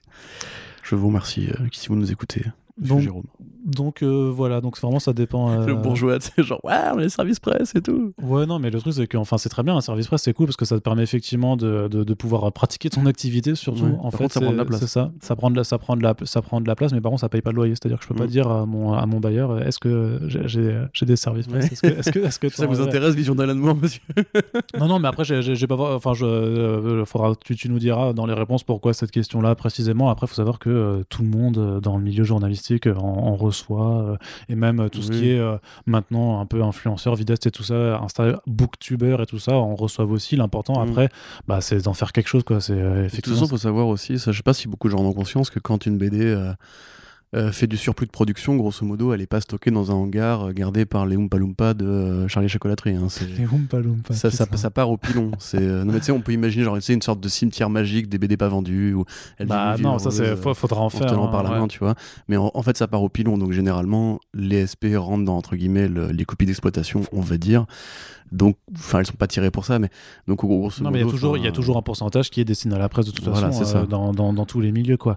Euh, donc ensuite, possédez- possédez-vous quelques planches originales de comics? Moi non. Euh, de planche, non. Non, non, j'ai, un, j'ai un original de Joffo, j'allais dire, mais c'est pas une planche.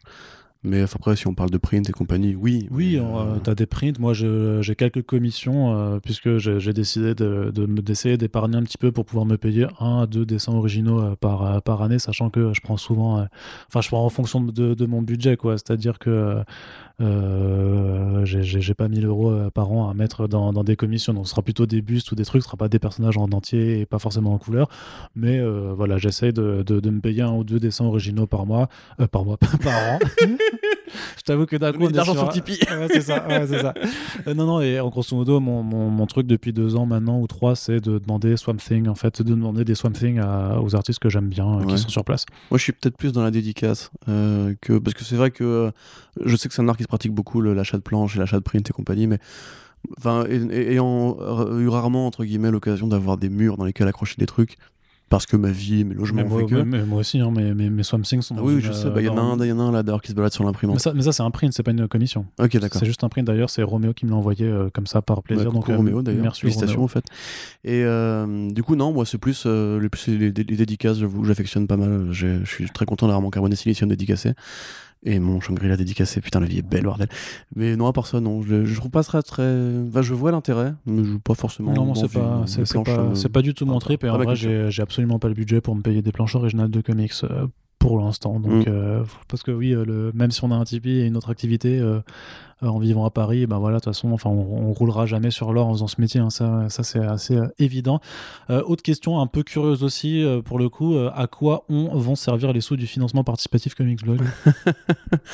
Ah bah écoute, si tu veux savoir, les, les sous du financement participatif de Comics Blog, ils ont été un peu engloutis dans euh, la fin de Comics Blog. C'est un, c'est un petit peu ça. Hein. Donc, euh, bah alors déjà, enfin déjà, il y a la commission élue, il y, avait euh, une partie des, en fait, de, de frais de, de production des contreparties, il y a aussi les frais d'envoi. Vous n'avez pas idée en fait. On a fait, et pareil, hein, je, ne fais pas de reproches et tout ça, mais je vais quand même vous expliquer ce que j'ai fait une bonne partie des, euh, des, mois de, mars à, juin euh, ce- cette année. Euh, vu qu'on avait fait un stand Comics Blog à la Comic Con Paris, on avait même fait une soirée exprès pour que les Parisiens on puisse aller à leur rencontre pour distribuer les, euh, les, les contreparties pour s'éviter des frais de transport, c'est parce que putain, euh, envoyer ces contreparties dans toute la France, ça a coûté, euh, pour reprendre une expression d'un certain connard qui nous gouverne, un pognon de dingue. Et vraiment, enfin, il y a eu un budget conséquent là-dessus. Et moi, j'ai passé, je veux dire, je suis pas manutentionnaire et je suis pas postier, mais j'ai passé des heures et des heures à emballer une à une toutes les contreparties des gens puisque euh, bon il y avait le confinement c'est difficile euh, il y avait il y avait la, la, la fin du, du, du site qui l'arrêt de la boîte qui nous pendonnait donc tout le monde n'avait pas forcément ni le temps ni la motivation de le faire donc voilà moi j'ai passé des heures à faire à faire à faire ces envois il y a eu les Et- frais, les frais d'impression du magazine, il y a eu. euh, non, non, voilà, il y a eu tous les frais. c'est- ce que j'ai dit, les frais de production de, des contreparties, les frais d'envoi. Euh, et surtout, ben, après, dans quoi c'est parti? Ben, En fait, ben, aussi, juste dans, dans le fait d'avoir. Bon, il y avait des, donc, des. On vous l'a dit que le modèle économique était assez fragile. Et après, bah, bah, avec le Covid, malgré le chômage partiel, il fallait aussi nous rémunérer, puisqu'on n'était Bah pas voilà. encore. euh, Parce que ça, ça, ça, on l'avait dit, on va le répéter, euh, pendant le ou la Covid, euh, y a, les librairies étaient fermées. Donc les librairies sont fermées, ça veut dire que les éditeurs n'ont pas, euh, Mm. déjà n'ont pas d'entrée d'argent euh, pour commencer ou pas les mêmes. Non, c'est pas, pas ça, c'est que Euh, je, je, je, je, vas-y. je me permets de le refaire. main, hein, je, me permets de le refaire. Donc, le modèle économique de Comicsblog, c'était uniquement les revenus publicitaires. Voilà, c'est ça. Pendant le confinement, il y a eu l'arrêt des, euh, la fermeture des librairies, donc à une mise en pause du circuit euh, du livre. C'est-à-dire que toutes les campagnes d'affichage qui étaient prévues Voilà. pour accompagner des sorties de bouquins en librairie ont été décommandées de façon naturelle et normale. Mais le fait est que pendant trois mois, il y a eu un arrêt total euh, de nos revenus, alors qu'on était quand même quatre personnes en CDI.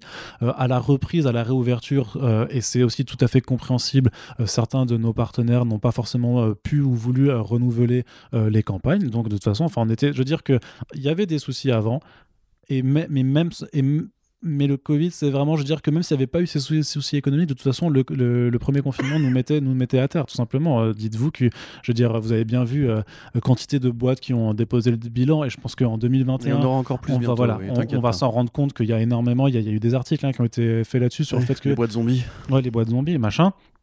Nous, c'était impossible en fait. Donc euh, voilà, c'est là. Là, actuellement, il y a des boîtes qui sont sous perfusion économique grâce à l'État, mais qui en fait sont en déjà attente, déjà de déposer le bilan. Voilà, c'est qu'en gros, une fois que l'argent rentrera plus, enfin que l'argent du contribuable n'entrera plus, parce que le bilan sera déposé et point. Et là, actuellement, bah on a fait partie de la première ligne de front parce qu'on est effectivement un business model qui était euh, bah, particulier. Hein. La, la, presse BD en France, euh, posez-vous la question de combien de gens en vivent vraiment et effectivement, du coup, mais de toute façon, enfin, je veux pas qu'il y ait de fantasmes là-dessus. Vraiment, la somme, une fois dégrévé, tous les frais de production, les taxes et la, part de Ulule. C'était même pas la moitié. Hein, voilà, c'était 7000. Hein. Enfin, c'était vraiment, c'était ridicule, quoi. C'était euh, vraiment pas ouf. C'est pour ça qu'on a vu des, des, paniers plus, euh, plus importants et tout ça. C'est parce que avec le dernier, le, palier 4 qui était le plus important, il y avait un réel, euh, un, enfin, des réelles possibilités de faire tout ce qu'on a, tout ce qu'on avait voulu faire.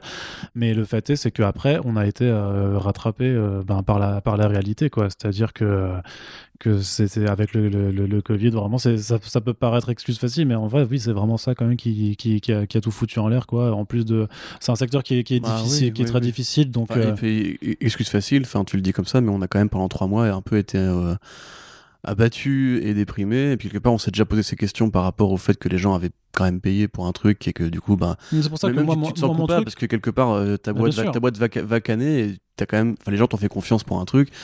Donc euh, ça n'a vraiment pas été euh, facile pour nous. Et franchement, avant la reprise par Bubble, moi j'étais pas très serein de mon avenir de journaliste euh, par rapport à tout ça. Donc bah voilà, c'est triste, mais entre guillemets, c'est une année qui, c'est une année qui, qui, va coûter très cher à l'économie et pas que à nous. Enfin, ah oui, non, nous c'est, on, on, a le cadet des soucis de, de l'économie en France, hein, clairement, mais voilà. Tipeee avait fait, enfin avait fait 400 000 euros, là oui, on aurait pu passer l'année tranquillement et, et, se payer 3 ou 4 titres dans la foulée.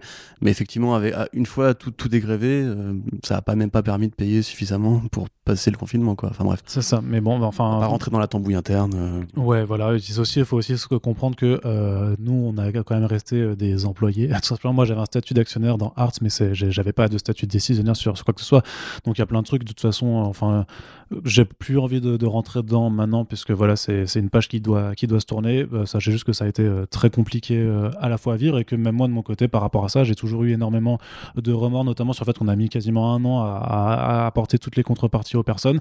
Je sais qu'à l'heure actuelle, il y a encore une dizaine de personnes dont les contreparties sont dans les bureaux de Brajlon et quand je pourrais de nouveau me déplacer plus librement, euh, j'irai recontacter ces 10 personnes qui manquent euh, pour avoir leurs adresses actualisées, puisque voilà, enfin, forcément, il y a eu des retours, puisque euh, les gens ont, changé d'adresse, n'ont pas forcément vu les mails où on leur demandait de nous signifier les changements d'adresse. Ce n'est pas grave, on a un auteur là-dessus, mais voilà, ce que je tiens à, à, finir, c'est quand même me débarrasser de ce truc et de dire j'ai floué personne, en tout cas parce que personne, euh, enfin voilà, je veux dire, je veux que tout le monde ait ses contreparties. Et pour les deux trois personnes aussi qui avaient pris des billets pour des salons, dont du coup qui seront pas forcément, je, sais que voilà les, billets VIP pour le salon super héros, ce genre de choses à Toulouse et les Comic Con Paris, c'est hyper incertain puisque tout a changé là-dessus sur la tenue de salon. Mais je suis. Qui sont arrêtés même. Euh. Oui, non mais voilà, enfin bah, bah, super héros on sait pas trop, mais euh, c'est vrai que Popcorn qui était affilié a annoncé sa, fermeture. Super héros on sait pas comment ça, ça va se se, dérouler parce que c'était quand même un truc un petit peu différent. Mais voilà, euh, ces personnes-là qui avaient soutenu du coup euh, vraiment bien, bah il y aura. Euh, alors je vous enverrai l'ensemble des primes par exemple, mais il y aura un dédommagement qui, sera fait puisque je veux que personne ne soit, ne soit floué là-dessus, parce que j'ai bien conscience de, ce que c'est. mais voilà, il faut bien se rendre compte que. Par contre, il y aura des changements sur les sites du coup, puisque Bubble ça a été repris. Il y a des. alors je, je, ne vous en dis pas plus parce que c'est pas mon, moi de, forcément le, dire encore à, l'heure actuelle.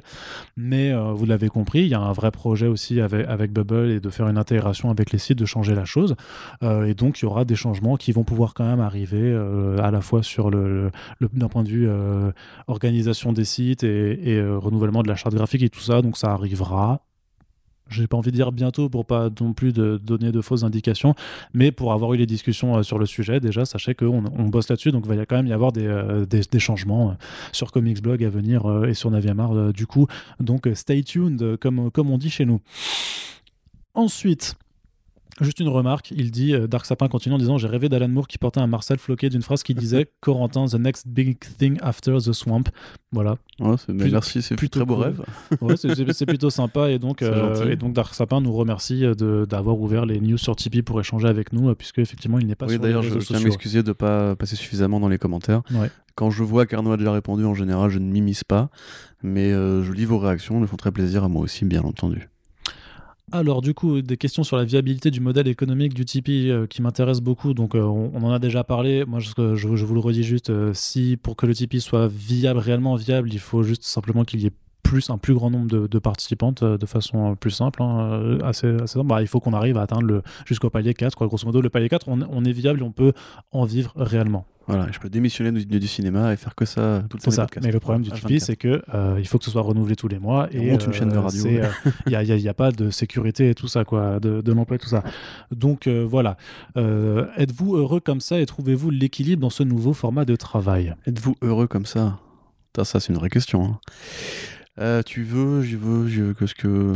Vas-y, vas-y, vas-y. euh. Bah après, on, on en a déjà commencé à répondre. Euh, Moi, euh, j'ai déjà j'ai du mal entre guillemets à, à concevoir le bonheur comme juste une, un alignement de tâches euh, réalisé pour le travail. Comme disait Arnaud, il y a le travail passion, mais il faut pas non plus oublier que même si ça reste un truc qu'on a choisi, donc on peut, s'en vouloir qu'à nous-mêmes, et même si c'est un truc, un, truc qui nous passionne, donc on devrait entre guillemets tout le temps être dans la félicité.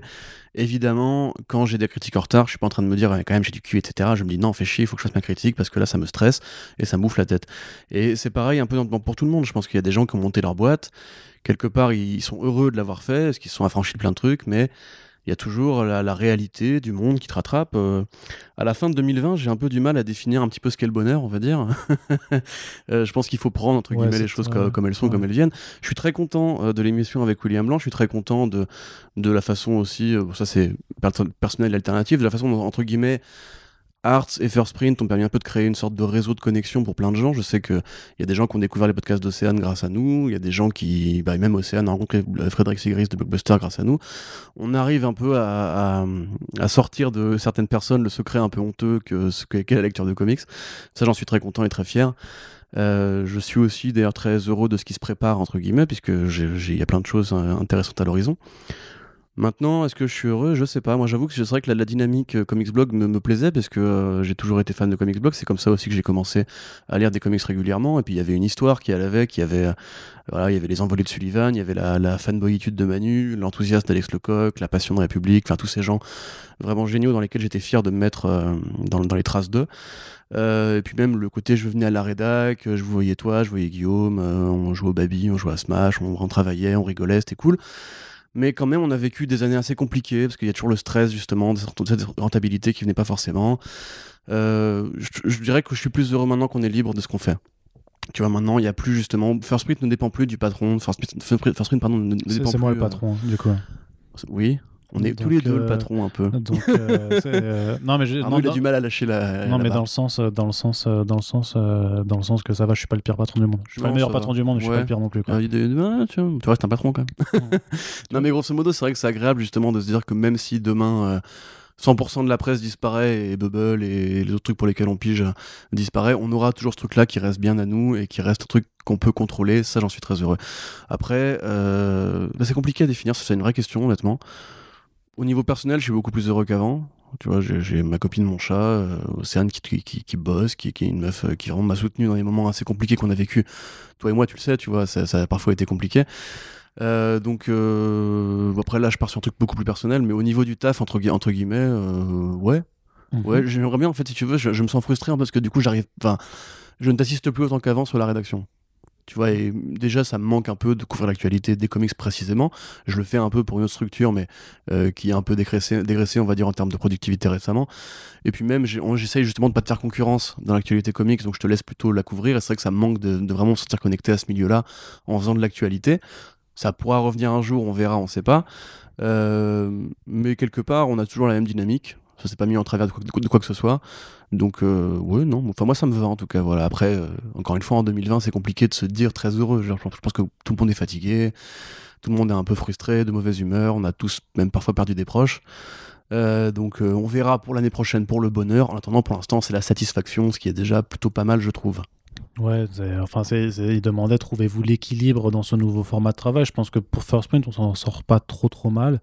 Après, je sais qu'il y a d'autres questions là-dessus, donc on y reviendra un peu plus tard. Mais euh, non, moi, l'équilibre, je l'ai pas encore trouvé. je suis content, hein, je suis toujours content de ce que je fais, mais euh, il y a, y a l'équilibre. Hein. l'équilibre, il faut que, que j'y travaille encore. C'est vrai que notamment le fait d'être tout seul sur la partie actu et donc de pas pouvoir euh, compter sur Corentin, notamment le samedi et le dimanche, qui d'habitude étaient son, les, les jours où lui en travaillant au cinéma avait aussi euh, la, capacité de faire la, rédaction d'actualité. Euh, voilà, ça impose d'autres façons de travailler, donc euh, en découle pas mal de, frustration sur d'autres choses, mais voilà, donc l'équilibre se recherche encore. je te dis, hein, tu me payes en kebab et je suis d'accord. Hein. Ouais, non, mais j'ai ouais, pas les moyens forcément de te payer en kebab non plus, hein, Corentin. C'est ça, c'est ça la, triste réalité, quoi. des attentes au niveau de la hausse du nombre de tipeurs, campagne de com prévue pour un moment de ça. J'ai des idées, ça viendra l'année prochaine, du coup. c'est pas forcément le, enfin, on verra bien. Déjà, si on, verra. Mais oui, il y, a des idées, il y, a, des choses, mais, mais pas forcément une campagne de com, mais plus euh, vous proposer, je sais pas, euh, par exemple, des contreparties physiques quand même, par exemple, un print, un print avec un artiste. Tu n'apprends donc rien, tu n'apprends rien des erreurs du passé. Non, non, mais c'est oui, mais c'est différent. Ce sera pas, voilà, ce sera limité pour que je puisse gérer ce genre de choses. Et on verra, voilà, on, verra. Il y, aurait sûrement déjà eu plus de, peut-être plus de, d'idées de, lancées si j'étais à, à full time dessus complètement. Euh, donc pour l'instant. Euh, Après, si vous voulez nous aider pour les campagnes, on, le dit à chaque fois, mais n'hésitez pas à partager euh, les émissions. Ou si vous avez, je sais pas moi, un, petit neveu, une petite nièce qui se lance dans les comics, bah, dites-lui, il y a deux connards qui en parlent si ça s'intéresse. Voilà, hein, c'est ça peut aider toujours. Hein. Concernant la situation merdique des auteurs de BD dans le franco-belge, peut-on imaginer la création d'un image comics français vu la différence de contexte un image comics français, oula. Ouais, c'est un peu, c'est un peu difficile de faire cette comparaison vu que c'est quand même pas du tout la, la, même façon de fonctionner. Par contre, il y a des, il y a déjà des initiatives qui sont, il y a les éditions exemplaires qui se sont lancées avec, euh, voilà, un modèle économique euh, qui se veut beaucoup plus équitable pour les auteurs, qui a cartonné hein, sur sur Ulule euh, de façon assez de, de, façon assez concrète, même si c'est beaucoup plus limité en termes d'impact. Waining Publishing, donc qui est la structure créée par par Sullivan pour pour faire Astra Mortem, a aussi une façon qui est beaucoup plus juste pour les auteurs de fonctionner j'ai l'impression que ça va rester pour l'instant de toute façon euh, des petites structures qui vont se lancer tour à tour pour essayer de changer un petit peu le modèle. Et, euh, et euh, enfin, il y a, d'autres trucs qui, vont se lancer dans lesquels je pourrais ou pas être impliqué par, par ailleurs. hashtag le teasing, putain, t'as vu ça? Mais waouh, waouh, t'as vu, c'est incroyable mais un, truc qui arriverait à, devenir vraiment comme Image Comics, le troisième éditeur en France, non, c'est enfin les, les, structures déjà établies. En fait, en fait ce qu'il faut, c'est qu'il euh, y ait une profonde modification du système du circuit du livre, tout simplement, et que les pourcentages alloués à chaque partie soit retravaillé, mais ça, ça va nécessiter des dialogues avec des syndicats, avec beaucoup de gens qui tiennent tous à conserver euh, chacun leurs avantages. Et bien entendu, euh, les auteurs ne sont pas, euh, même s'ils sont la, force de, création, en fait, c'est eux qui apportent le matériel de, de, base et sur lequel repose toute l'industrie. le fait est que ce ne sont pas eux qui sont les plus puissants encore à l'heure actuelle. Donc heureusement qu'il y a la Ligue des auteurs qui existe, qu'il y a d'autres syndicats qui, qui, existent. Et forcément, avec ce qu'a été l'année 2020 qui devait être l'année de la BD, euh, la façon dont le secteur de la culture dans son ensemble, mais, également donc du livre et de la bande dessinée a été euh, complètement euh, détruit depuis des années et encore plus ces dernières années. voilà, il y a des choses qui vont, il y a forcément des choses qui vont changer et ceux qui sont les plus puissants vont forcément à un moment devoir lâcher du lait, je le pense, parce que sinon il y a un moment où ça va, où ça, où ça risque de s'effondrer. Donc je suis vraiment pas convaincu qu'un image comics français puisse émerger. Par contre, il y a des structures qui se forment et qui, à mon avis, vont commencer à marquer euh, euh, des, différences qui vont très certainement euh, quelque part un peu forcer les grosses, les plus grosses structures à changer également. Ça, j'en suis assez convaincu sur le fait que qu'on va au-devant de, de, grosses modifications dans l'industrie de la BD, du livre, de façon plus générale. Mm. En tout cas, je suis peut-être optimiste et naïf, mais j'y crois. Non, non, je sais pas, pourquoi pas? Après, ça va toujours, toujours, toujours dépendre de, Enfin, ce qui a fait le succès d'Image Comics, c'est ce qui a fait qu'ils ont pu s'affranchir et lancer ces, ces modèles-là, c'est parce qu'ils ont eu des gros succès aussi. Euh, et de la même manière, tu vois, on pourrait considérer que le, les départs d'Image Comics, qui était donc une assemblée de dessinateurs qui voulaient juste euh, profiter des prix et des biens de leur mais travail. Ouais, mais après c'est tellement différent dans cette mentalité oui, ça, mais tu vois, je pense par exemple à 619, tu vois, qui quelque part reste lié à Ankama, mais qui devient peu à peu plus indépendant, qui est super agressif au niveau des prix et qui propose à ses dessinateurs une vraie liberté créative, parce que justement c'est des gens qui veulent, qui veulent vivre de la BD et vraiment en faire un, mais est-ce que tu sais, beaucoup d'auteurs de BD justement ont d'autres activités parce que c'est pas un métier duquel tu peux vraiment vivre en France. Enfin, pas au niveau majoritaire, on va dire. Euh, voilà, tu vois, je trouve que le travail de, 619 est intéressant en tant que rampe de lancement de peut-être d'autres modèles à trouver. Euh, c'est des mecs qui voilà font des, des, beaux des belles BD intéressantes, intelligentes et sans compromis et euh, pas forcément hyper cher. Donc peut-être qu'il y a un truc, on en a parlé avec 404. voilà, il y a peut-être des machins, enfin des, des, mouvements de nouveaux auteurs qui, qui vont se lancer demain et peut-être que eux justement vont réussir à faire bouger les lignes. Mais comme d'hab, ce qui va être le, le déterminant, c'est l'achat en fait. Pourquoi les grands groupes de BD sont toujours aussi forts? Parce que les gens continuent d'acheter Astérix, continuent d'acheter Black et Mortimer, continuent d'acheter Marsupilami, etc. Ce qui reste quelque part l'équivalent du Work for Hire en France. Et euh, bah ça, euh, si demain euh, un million de, le, million de gens qui achètent Astérix ne se met pas à acheter des BD peut-être qui, proposent une éthique différente au niveau du travail, ne le font pas, bah personne ne va les aider. Donc Là encore, pareil, hein, peut-être essayer d'évangéliser votre, votre entourage, de leur expliquer que c'est comme aller au cinéma que pour voir les blockbusters, bah du coup les auteurs ils crèvent, enfin les auteurs de cinéma d'auteurs et d'arrêt essai crèvent, bah là c'est la même chose. Offrez des BD un peu plus euh, saines, euh, pour reprendre le, un qualificatif que je n'aime pas trop.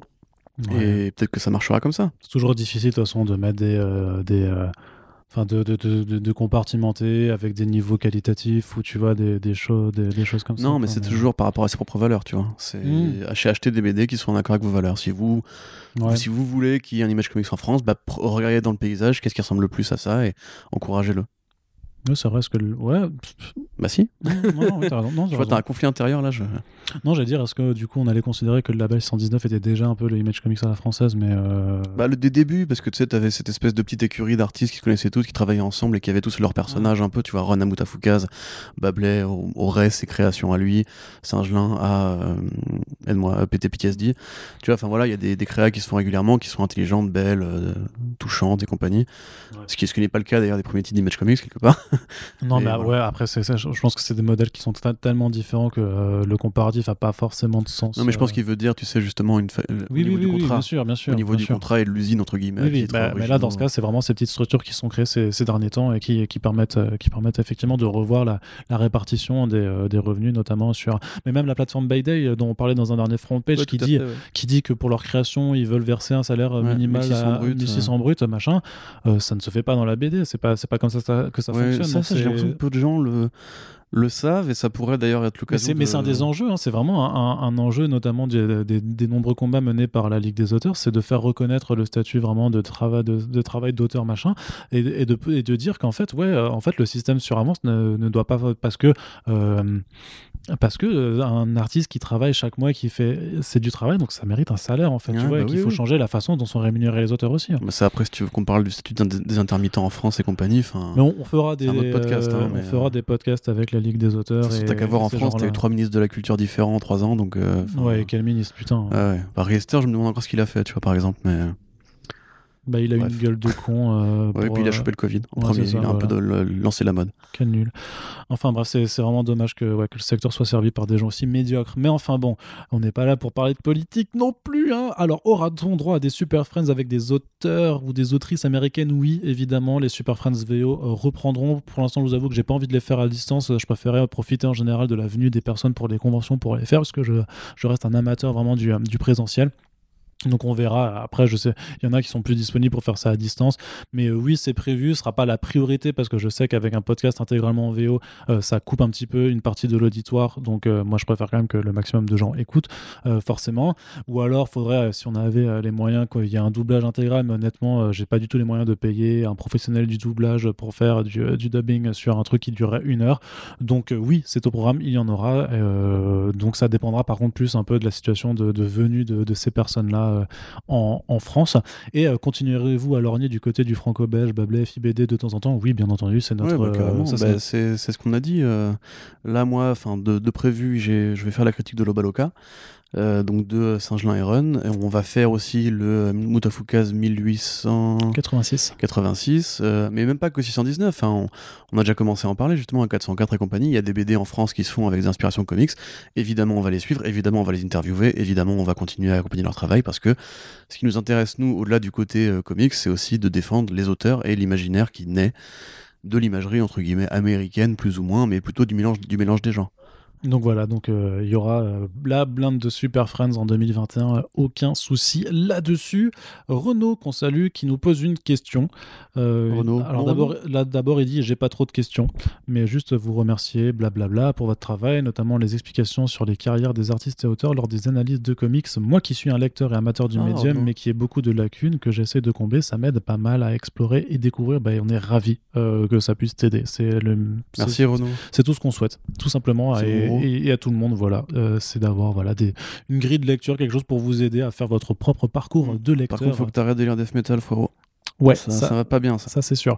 Ensuite, euh, une question quand même. Si vous deviez avoir une cover de First Print pour représenter votre podcast, qui la dessinerait et pourquoi?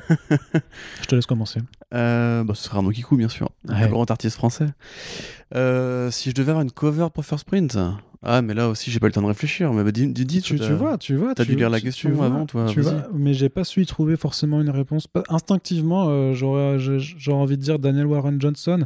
Et en même temps, je pense que son trait, son dessin est beaucoup trop punk et tout, et trop euh, vénère pour réellement représenter euh, l'esprit du podcast, parce qu'on n'est pas non plus un truc de quepon, même si on est engagé, même si Oui, oui. on, on- on se moque, on traite. euh, Il n'y a plus de pilon qui tourne en podcast, en tout cas. C'est fini cette, cette époque-là. Ah oui, bah moi j'en ai. euh, Non, non, non, mais, non, mais, mais au-delà de ça, je veux dire que c'est pas un truc ultra, ultra vénère non plus, tu vois. Genre, enfin, c'est, c'est à la cool, c'est, c'est bienveillant, c'est, euh, c'est posé, c'est, c'est construit, tout ça. Donc, je pense que ce serait pas, ce serait pas forcément adéquat, mais je verrais. Franchement, moi, je kifferais Joel Jones, tu vois. Parce que j'adore son trait, je pense qu'elle serait très bien capable de, de- de représenter euh, nos, nos deux bonhommes en train de, de parler avec des micros euh, sur, sur un canapé avec des gens. Et je pense que, ouais, j'a- j'aime bien son. En plus, j'adore son enfin, j'adore ce qu'elle fait. Donc il y aurait, y aurait aucun souci là-dessus, tu vois. Mais tu vois quelque chose d'assez, ouais, un trait un peu doux comme ça. Mais moi, je pense que Joel Jones ou euh, Emanuela Lupacino, vraiment, qui sont deux dessinatrices que, dont j'adore les dessins Non, de, dont tu es obsédé par le travail, tu peux le dire. C'est... Oui, bah oui. Voilà. oui. D'ailleurs, euh, planche originale, en fait, je t'avoue que Jo- je pense que Et voilà. je pense que pour ces deux-là, je suis prêt à, à investir. Mais clairement, alors par contre, une commission en full body, machin, à 2000 dollars de Swamp Thing par Joel Jones, euh, Ouais, ouais, je lui carrément. Un jour. Bah moi, sûr. je- du coup, je réfléchis effectivement. J'aime bien l'idée de mettre, de mettre en avant, enfin de mettre en avant, de nous définir par le travail d'une artiste féminine, parce que justement, j'aime bien cette douceur qu'on arrive à amener, toi et moi. Euh, du coup, je dirais peut-être Chartier aussi, tu vois. J'aimerais bien, genre, euh, il faudrait demander à Chartier si elle pourrait faire une commission de nous deux, tu vois, ça pourrait Bah être oui, rigolo. bah ça coûtera, Ça coûtera euh, cher. de la thune. ça coûtera de la thune, mais on peut lui demander. Mais par hein. exemple, ouais, ou sinon, euh, bah, peut-être Saint-Gelin aussi, pour présenter cette espèce de métissage entre, entre le franco-belge et le comics. Tu vois, genre, euh, tu vois le renard de PTSD Ouais. J'aimerais bien que Saint-Gelin fasse une Enfin, le, version. le- le chien, c'est un chien. Oui, voilà, enfin bref, se il, dire. il, il est roux. Euh, fasse du coup deux versions chiens de toi et moi avec des micros euh, qui, font, qui, font, qui font un podcast parce qu'il est trop mignon ce chien. D'ailleurs, j'ai le pin. Je crois que Guillaume nous écoute aussi, donc. euh, Ouais. Bah écoute, voir si, ça, voilà. si, si ça l'inspire, tiens, on va voir un commentaire genre, mais les gars, vous êtes malades, c'est de la merde. Mais non, c'est trop bien. Franchement, on lui, on, lui, on lui montre une photo du canapé, il nous fait deux chiens qui parlent dans des micros et beaucoup trop, beaucoup trop bien. Dont un qui aurait un piercing à la lèvre, enfin à la langue. Euh, mais du coup, ouais, voilà, ce serait. Bah, pareil pour, pour le côté t'es franco, euh, franco-américain, on va dire. Tu vois, sur ces, ces fans de, de comics, de séries B, etc. euh, et d'artistes français, moi, c'est ce qui me parlerait plus. Yes. Pour l'image, entre guillemets. Ouais. Mais sinon, euh, Arnaud Kikou, c'est très bien aussi. Hein. Je peux essayer. Hein. Je peux Oh, ou. Yann Culbard aussi, je, je- je nous a déjà dessiné, donc. euh, Tu vois, Ian G. Culbard qui, pareil, aime bien le mélange de ligne claire et comics, ça pourrait bien me parler aussi. Mm. Mais je pense que c'est encore plus cher, du coup. Ah oui, Il est beaucoup plus rare, lui. Ouais, effectivement. Et euh, lui, par contre, euh, je sais pas comment le contacter. Donc, euh, alors on demande à Rob Liefeld, il nous fait des gros muscles et, et pas de pieds. Eh, imagine. Eh, je t'avoue, ma version curse de Rob Liefeld. quoi. Ah. Euh, à Rob pas, non, je sais pas, je- sais pas comment le trouver. Ce serait Def quelque chose, Def Ouais. Kikou. euh. Ouais, quel enfer. Ensuite, on a Machete Bear, donc, qui est notre golden tipper Hey. euh, du, euh, du, du mois, clairement. Donc, merci encore pour euh, ton, Merci ton, ton méga tip, euh, qui a évidemment plusieurs questions. Bah, vas-y, pose-les. Alors, par contre, celle-là, je te la pose du coup, et parce que moi, je l'ai pas. Et euh, du coup, euh, peut-être que toi, tu l'auras. D'après vous, comment on utilise les trois coquillages? Ah, c'est le Demolition Man. Ok, parfait. Demolition Man. C'est pour se torcher le cul, il se torche le cul des coquillages. D'accord, ok. Voilà, mais il Euh, dit, dit jamais comment en fait. Voilà. Ok, bah je l'avais pas. Bah, voilà. euh, C'est ce qui prouve. Notre lacune après le parrain. Non, voilà. mais ce, ce qui prouve bien que tu es euh, le cultivé de, de Ah ce oui. podcast. Et Ah, ça, c'est un chef-d'œuvre du 7ème art. et c'est- pour ça que euh, qu'on se, qu'on se complète Très bien. grand film, Demolition. Mais deuxième, mais je l'ai vu en plus Demolition Man ou pas? Non, bah, je pense pas que je l'ai vu. Donc Demolition Man, ami auditeur, ça se passe dans le futur en fait. Donc c'est Stallone qui joue en fait un super Ah flic vu. Ouais. façon années 90 qui est congelé dans le temps et qui se réveille dans, le- dans, le- dans le turfu avec Sandra Bullock et dans le futur en gros t'as plus le droit de dire des gros mots parce que c'est c'est sensuel c'est un monde super censuré, super propre. Et ils ont abandonné le PQ et ils se torchent le cul avec des coquillages, mais euh, Stallone ne comprend pas comment il faut faire. Voilà. Et du coup, c'est un peu le gag récurrent du film, c'est des coquillages, il comprend pas, etc. Et puis il baise en se touchant la main aussi avec des, des casques de réalité virtuelle. Quel enfer. Voilà. Mais mate-le, il est vachement bien ce film. Oui, bah, Schwarzenegger est président dans ce film. D'accord. Voilà. Très bien. Est-ce que Corentin accepterait de céder son chat pour une journée avec Alan Moore? Non. Genre. Non. Mon chat est supérieur à Alan Moore. Mais n'importe Mon quoi. chat, c'est Bowie. Alors moi par contre, euh, je cède, je, Tu cèdes le chat de je cède le chat de Corentin, mais direct pour passer Non, mais en fait, c'est ça, D'ailleurs, je, c'est- je c'est une cède le question- chat de Corentin euh, C'est une direct. petite question que je me suis posée, tu vois, parce que quelque part avec C'est quand même un chat qui pète des télés, je suis désolé, moi je... Oh, ferme ta gueule, c'est c'est encore, c'est encore récent, tout soon.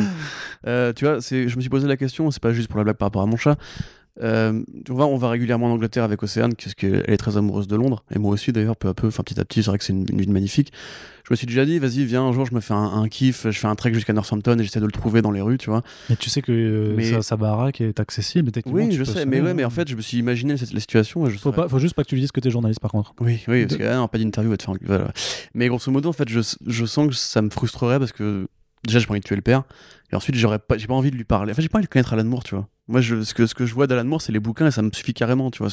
De lui parler, j'aurais peur, en fait, moi, de le décevoir avec mon petit intellect et de me dire qu'en fait, je suis un con de plus parmi les autres pour lui, tu vois. Et Mais apparemment, c'est ça, de... ça me torturerait l'esprit. Moi, je sais, je sais pas, de, Décevoir Alan Moore, c'est la pire, euh, c'est la pire offense. de, de ce que raconte euh, Denis ça a l'air d'être quand même quelqu'un de très charmant. Ouais, quoi, Donny donc, Cates, euh, après, c'est un vrai petit, un- c'est un petit punk aussi, tu vois. Il se correspond. Non, non, bien sûr, mais moi, si, c'est quand même quelqu'un, tu vois, je veux dire, je suis quand même content euh, d'avoir pu rencontrer certaines personnes, même si c'est pour échanger, même si c'était toujours dans un cadre très professionnel ou d'échanger de, deux, trois mots euh, très, très, cor- très, de façon très cordiale. Mais je suis quand même content, tu vois, d'avoir, ne serait-ce que vu euh, Frank Miller en, en vrai, même si lui, du coup, on n'a jamais réussi à l'approcher, euh, mais d'avoir rencontré Bruce Timm, d'avoir rencontré Neil Adams, tu vois, il y a quand même des, des- certaines sommités que je suis, je suis content et quand il y a des gens qui disparaissent, euh, je suis très triste de ne pas avoir pu les rencontrer, mais juste pour, pour voir vraiment les gens dont on a lu les travaux, tu vois.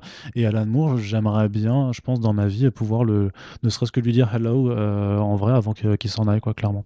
Ah bon, on a le temps, hein, ça va, il est encore Bah, jeune. il- hein. bah oui, mais enfin, tu sais bien que la vie, euh, la vie te joue. Je sais pas, je parle même pas, je parle moi aussi, hein, je, peux, je, peux Mm. mourir, je peux mourir dans deux semaines. Oui, hein, il est en- vegan, donc il- voilà. il est en bonne santé, t'inquiète pas. Donc euh, voilà. Ensuite, blague à part, quel comics avez-vous kiffé alors que tout le monde les déteste? Euh, encore une vraie question. Putain, je pense que moi, je pense que tu vois, enfin de façon très très triviale, le DKSA, euh, je le kiffe vraiment. Ah ouais, moi aussi. euh, très tout, le monde, tout le monde le déteste pas, hein, c'est juste Mm. une petite frange du lectorat qui, qui, qui- qui ouvre très grand sa gueule. Mais... Moi, Star Batman et Robin aussi, je le kiffe Ouais, vraiment. ouais, tu vois. pareil. Mais c'est pareil, moi je peux même t'expliquer pourquoi. Hein. C'est même pas un plaisir coupable, hein. je peux te dire Mhm. pourquoi c'est bien en fait. Tu vois, d'ailleurs, on pourrait en parler un jour. Mais euh, non, qu'est-ce que. Bah, moi, à la limite, du coup, le vrai euh, le plaisir coupable, ce serait au littéra. Parce que même si Ouais. c'est vraiment un bouquin qui est ouvertement islamophobe, qui est vraiment dégueulasse à, à lire avec les, les idées que j'ai, en plus moi précisément, qui est horreur de, enfin qui est horreur comme tout le monde en fait. J'ai même pas besoin de préciser que j'ai horreur de l'islamophobie. Enfin, tu me diras en 2020 peut-être, mais euh, non, c'est vraiment, je trouve ça beau quoi. Enfin, je trouve ça très bien dessiné. J'aime ce style euh, à la croisée entre Batman et Sin City. Euh, Bon après c'est un peu la réponse facile puisque vous savez ce que je pense de Frank Miller et je suis à l'aise avec l'idée qu'effectivement ça a été c'est peut-être encore une ordure à plein de niveaux mais euh, ouais, peut-être que ce serait ça. Après, très honnêtement, je j'ai pas bien conscience de quel genre de bouquins sont vraiment détestés par plein de gens.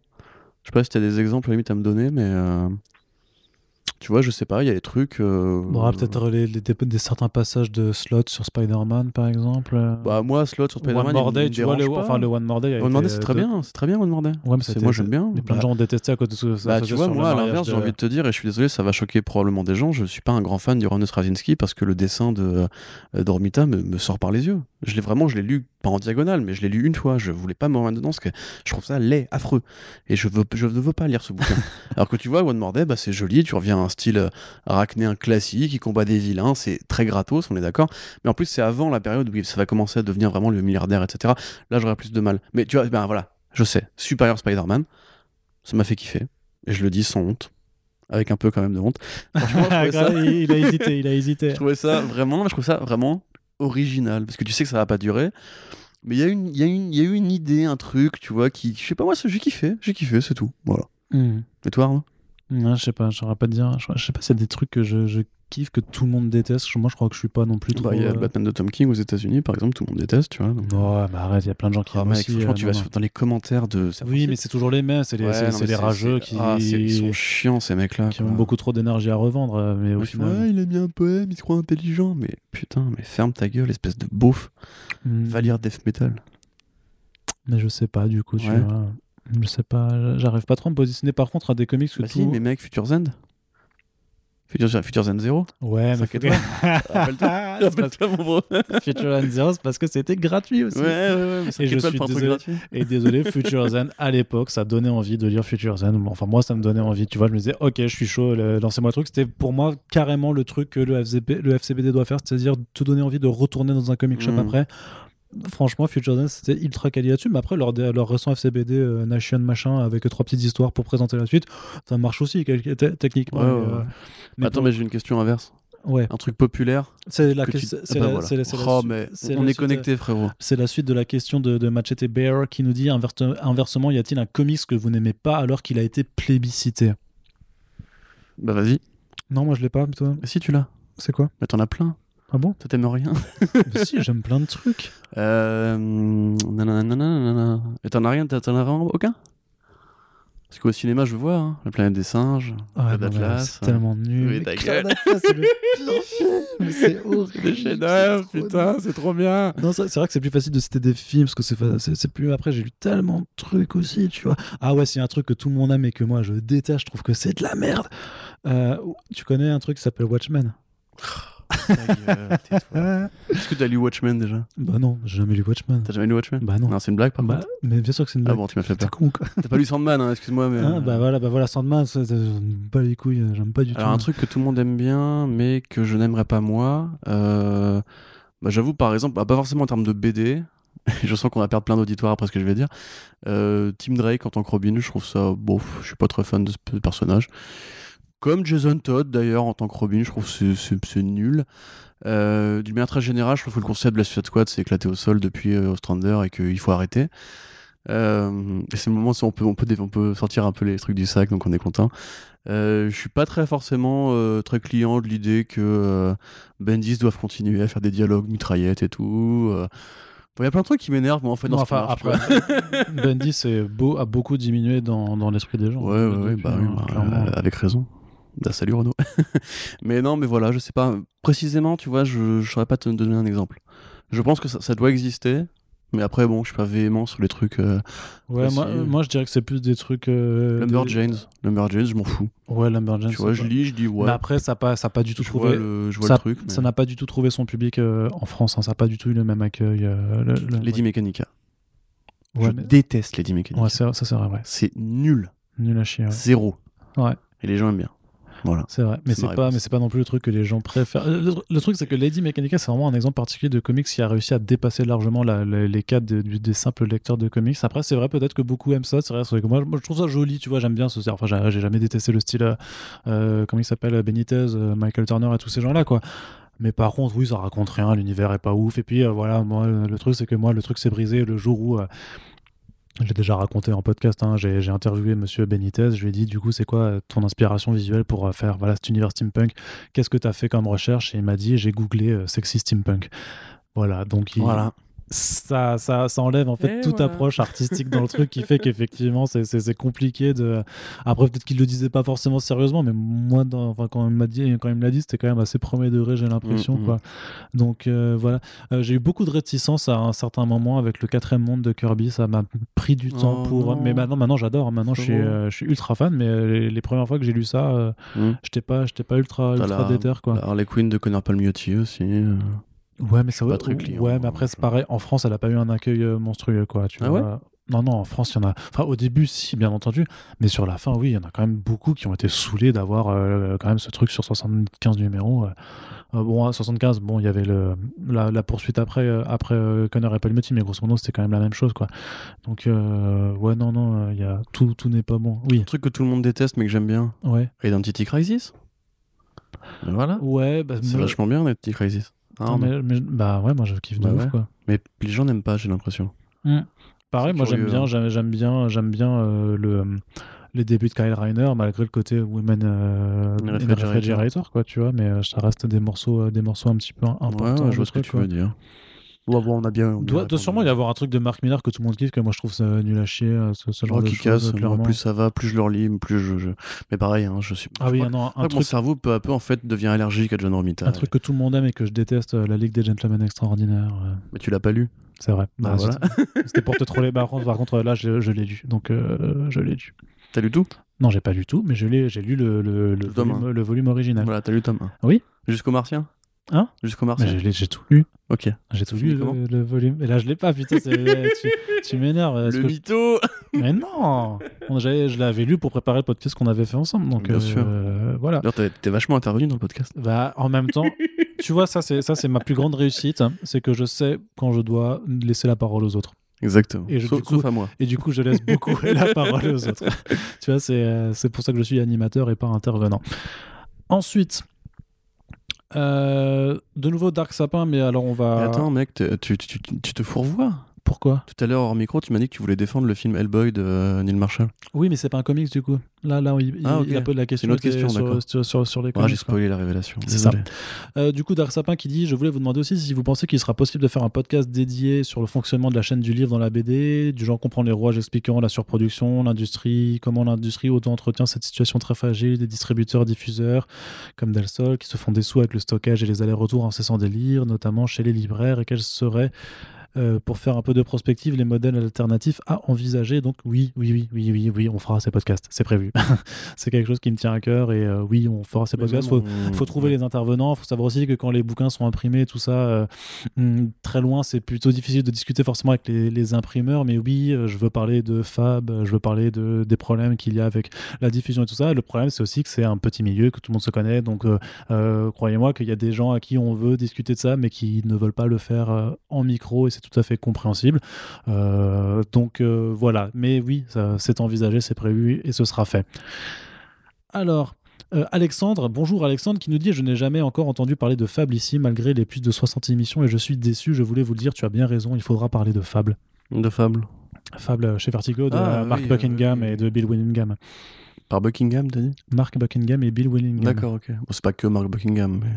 Non, c'est Mark Buckingham Ouais. et Bill C'est Willingham sur la Bill série. Willingham, Oui, dans, dans, dans l'autre sens, d'accord. Si Oui, veux, pourquoi mais- pas, mais. euh, Oui, on peut en parler, oui, pourquoi pas. Oui, on va, on va en parler. Du coup, j'ai pas besoin de faire des recherches, c'est cool. Hmm non, je dis parce que moi, du coup, j'ai tout lu, donc euh, c'est c'est facile. On le fait maintenant, là, si tu veux. Allez. Donc, euh, non, non, Eh donc ben, euh, voilà, donc, euh, sur tout ce qui est chaîne du livre, donc euh, voilà, bah, Dark Sabbath, on, on évoquera hein, toutes les idées que tu as abordées dans, dans le commentaire sur Tipeee. euh, T'inquiète pas, c'est des choses qui, qui nous intéressent euh, aussi. Ensuite, Adrien, bonjour Adrien, qui nous dit euh, Pour ma part, les questions, ce serait quelle œuvre, slash personne, slash événement vous a fait rentrer dans le monde du comics Et euh, si c'est pas la même, laquelle, lesquelles euh, a fait ou ont fait de vous les passionnés que vous êtes? Hmm. Euh, alors, rentrer dans le monde des comics, j'imagine qu'il veut dire commencer la lecture des comics. Tout à fait. Bah, moi, du coup, c'est Sin City de Frank Miller. voilà, c'est pas le premier comics que j'ai lu. On en a déjà parlé, j'avais déjà feuilleté du The Boys, j'avais déjà lu du Hellboy, etc. Mais, c'est vraiment avec Sin City que j'ai commencé à m'intéresser au travail d'un auteur et donc à creuser la bibliographie. Et comme les deux étaient rangés côte à côte dans la médiathèque où j'étais à l'époque, j'ai aussi attaqué avec Moore ensuite. Euh, ce que je suis le moment où je suis devenu passionné c'est le moment où j'ai vraiment lu euh, le Daredevil euh, de Bendis puis enfin de Miller puis de Bendis et Brubaker et vraiment où je me suis j'ai compris en fait la mécanique des super-héros et l'ongoing et l'intérêt de passer de personnage en personnage euh, enfin d'auteur en, auteur sur un personnage plutôt. Et puis oui enfin Alan Moore Watchmen euh, c'est très bateau à dire mais d'abord Swamp Thing puis Watchmen effectivement c'est euh, c'est vraiment moi les deux c'est ce qui est paradoxal parce que c'est vraiment les deux figures qui s'opposent depuis euh, depuis la fin des années 80 sur comment doit être fait une BD ou comment on doit comprendre une bande dessinée l'un très terre à terre l'autre très mystique l'un très polar l'autre très euh, ésotérique et c'est justement les deux plus grands entre guillemets donc je, suis quand même plutôt bien tombé euh, mais oui, je pense que c'est vraiment ça. Après, j'étais déjà un gros lecteur de BD avant, enfin plutôt de manga du coup, mais je, ne demandais entre guillemets qu'à qu'à faire la transition. Ok. Et moi, de mon côté, euh, j'ai pu aussi l'évoquer dans, dans différents podcasts, mais euh, j'ai lu beaucoup, beaucoup, beaucoup pendant toute ma jeunesse et mon adolescence. euh, j'ai lu beaucoup de. J'ai lu Walking Dead quand ça démarrait. J'ai lu Sin City aussi à l'époque du film. Du coup, ma médiathèque m'a énormément servi pour me faire une culture comique sans avoir forcément conscience que je lisais de la bande dessinée américaine et du super-héros. Donc, j'ai pas. En fait, le truc, c'est que pendant toute mon adolescence, j'ai pas de souvenirs diffus vraiment de trucs qui m'auraient forcément marqué. J'ai lu énormément de choses, mais j'ai pas forcément eu un, déclic. Par contre, le déclic qui m'a fait redécouvrir le comics, en fait, c'est deux, deux choses. C'est d'une part le jeu Arkham City, parce qu'il y avait des descriptions de personnages avec des renvois des numéros de comics, et du coup, j'ai redécouvert, en fait, enfin, j'ai ouais, redécouvert que ça sortait encore actuellement. Et ensuite, et le truc, c'est qu'au même moment, mon pote, du coup, François, que je salue bien parce que je crois qu'il nous écoute des fois, m'a offert pour mon anniversaire, du coup, Killing Joke, c'était. Et tout simplement, ça m'a re... enfin, du coup, j'ai relu cette bande dessinée, cette bande dessinée, et ça avec euh, Arkham City, ça m'a juste permis de redécouvrir que euh, il y avait euh, bah, des comics qui étaient publiés en plus du coup c'était 2010-2011 donc euh, vraiment pile au moment des New 52 euh.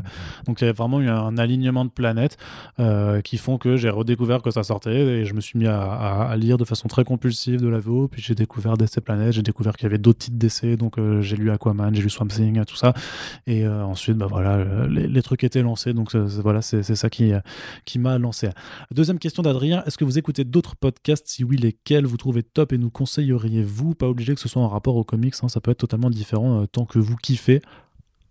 Corentin alors moi j'écoute euh, principalement le Chip, euh, une émission d'ailleurs où nous avions reçu l'une des intervenantes pour parler de Birds of Prey, qui est donc Mélanie Wanga, qui est aussi la rédactrice en chef de Mademoiselle, si je dis pas de bêtises. Maintenant, avec Kevin Donna et j'oublie toujours le troisième, enfin son nom, son nom et son prénom, j'ai peur de l'écorcher. Donc voilà, donc c'est un podcast qui est consacré à on va dire, la, culture des afro-descendants, des Noirs, en fait, tout simplement, euh, en France et aux États-Unis, qui interroge du coup les différents points de société, mais aussi des œuvres culturelles, comme Watchmen, notamment la série de Damon Lindelof, ils en parlent. C'est assez rigolo d'ailleurs d'avoir leur point de vue sur euh, Alan Moore lui-même, parce qu'ils disent eux-mêmes qu'il est assez difficile à cerner.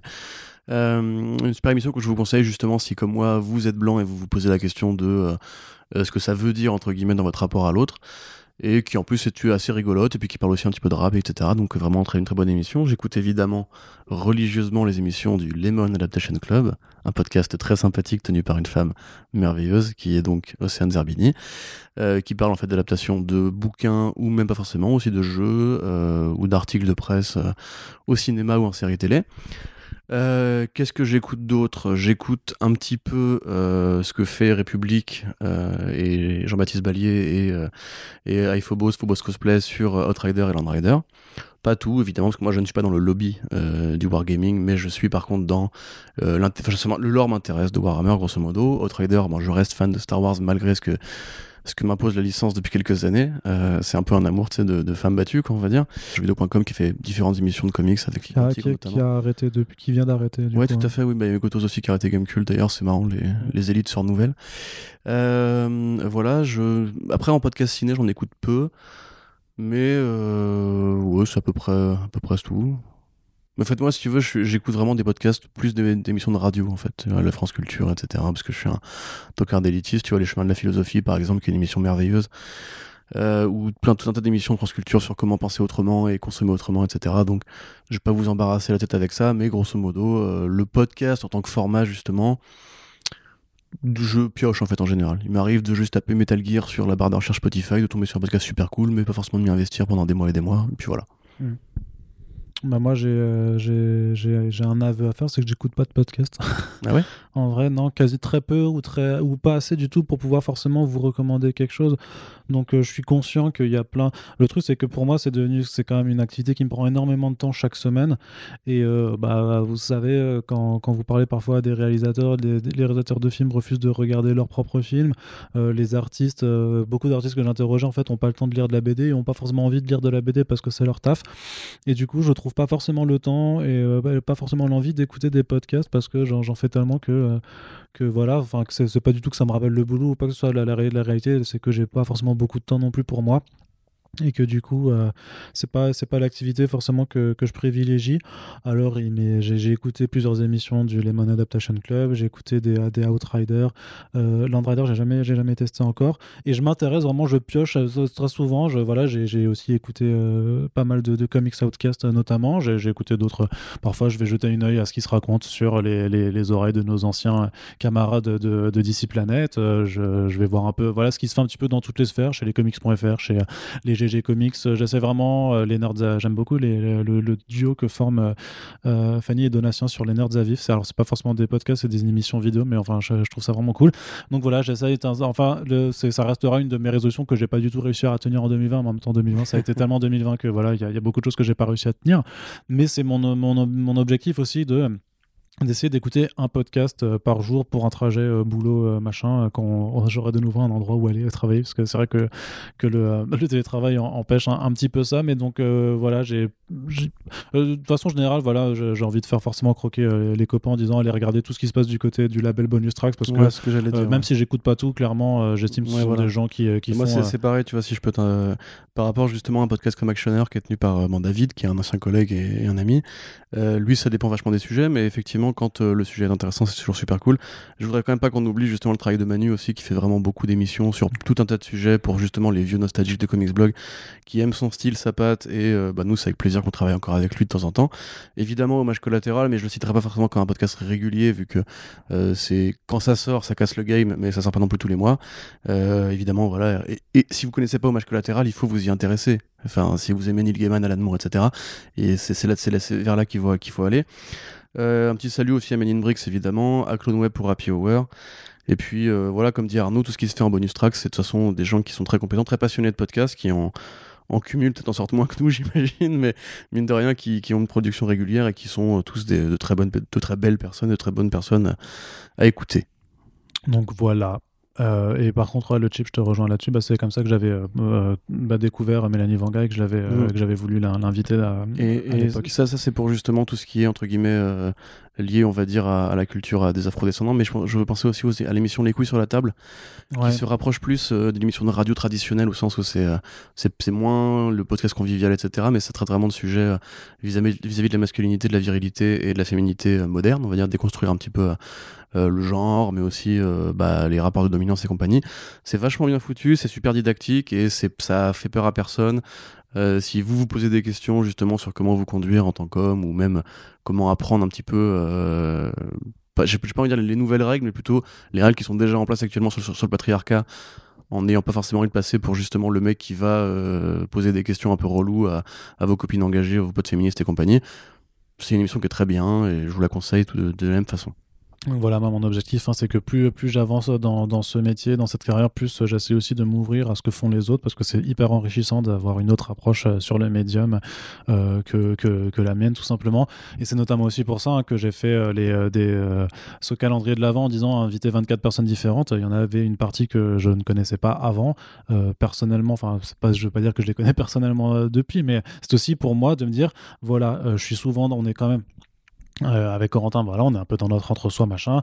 Ouvrons les portes, essayons d'aller parler à des gens à qui on n'a jamais parlé. Faisons, euh, voilà. Et le, but, c'était à la fois aussi de, de découvrir des gens, de m'intéresser aussi à, à, leur, à, leurs travaux, mais c'est des gens que j'avais tous déjà euh, suivis euh, de, de, de près ou, ou, de, ou de loin. Mais voilà, mm. mon but pour 2021, c'est toujours de, voilà, pour me perfectionner, ben, d'aller voir aussi ce qui se fait ailleurs, c'est comme ça, comme ça, c'est comme ça que l'on progresse. Tu veux encore dire quelque chose, Corentin? pour, refermer cette page, c'est juste, ouais, je ferme-la, ferme-la bien. Si a des auditeurs qui sont des gens qui font des podcasts, je pense à Marty ou effectivement Manu ou même Romuald qui en font aussi.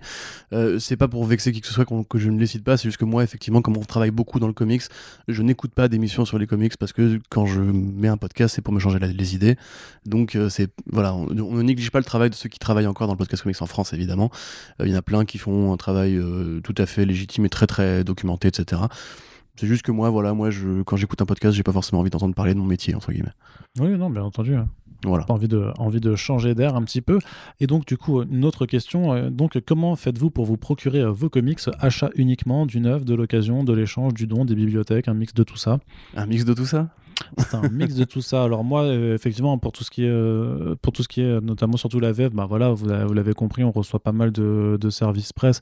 donc il y a beaucoup de choses que je n'achète, que je n'achète plus, tout simplement, puisque je, les reçois pour le travail. Donc c'est un avantage euh, indéniable. après, quand c'est des choses, par exemple, tu vois, quand c'est, quand c'est des trucs que je demande ou qui, ne peuvent pas ou que je n'ai pas envie forcément de demander, par exemple, exemple vraiment typique, avec les back issues du reconfinement et le calendrier calendrier de l'avant, bah, il s'est passé deux trucs vraiment où euh, mon intervenant m'a tellement saucé que j'ai pas pu résister. C'était pour euh, euh, Démon de Jason Shiga que Christopher Malone avait recommandé. Le lendemain, je suis allé en librairie parce que je devais récupérer un truc et je l'ai vu. Je lui ai demandé s'il était là et je l'ai pris. Et Sullivan qui m'a vanté le coffret Akira aussi où j'ai pas. voilà. Bah oui, mais. T'avais pas encore Akira? Non. Mais frérot Bah oui, mais j'ai plein de lacunes. Ah j'ai énormément de lacunes. hein. Et du coup, euh, j'ai fait, vas-y, mais euh, il, faut, il faut, je vais le prendre, tout ça. Donc, moi, plutôt, c'est vrai que j'ai euh, vu, vu que du coup, je dépense peu en, en bouquins, vu que j'ai la chance de pouvoir les avoir avec le travail, j'ai le, j'ai- j'ai- je peux apprendre en neuf, ça, il n'y a, y a pas de souci. L'occasion, ça m'est déjà fait. J'avais, enfin, quand j'étais à Strasbourg, j'allais notamment à, à Cyclops Comics. hein. Steve, si tu m'écoutes, je ne sais pas, peut-être, je te salue. Euh, merci pour toutes ces, euh, ces premières années euh, à venir te voir. C'est lui qui m'a qui m'a mis la VO au final. Avec des hein. Yufka.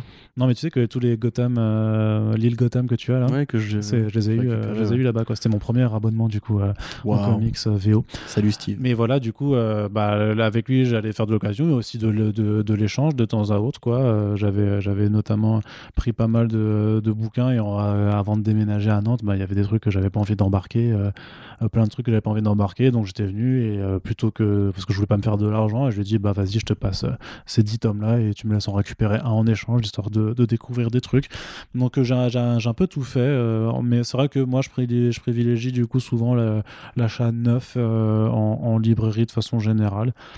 Euh, on m'a jamais rien donné du coup.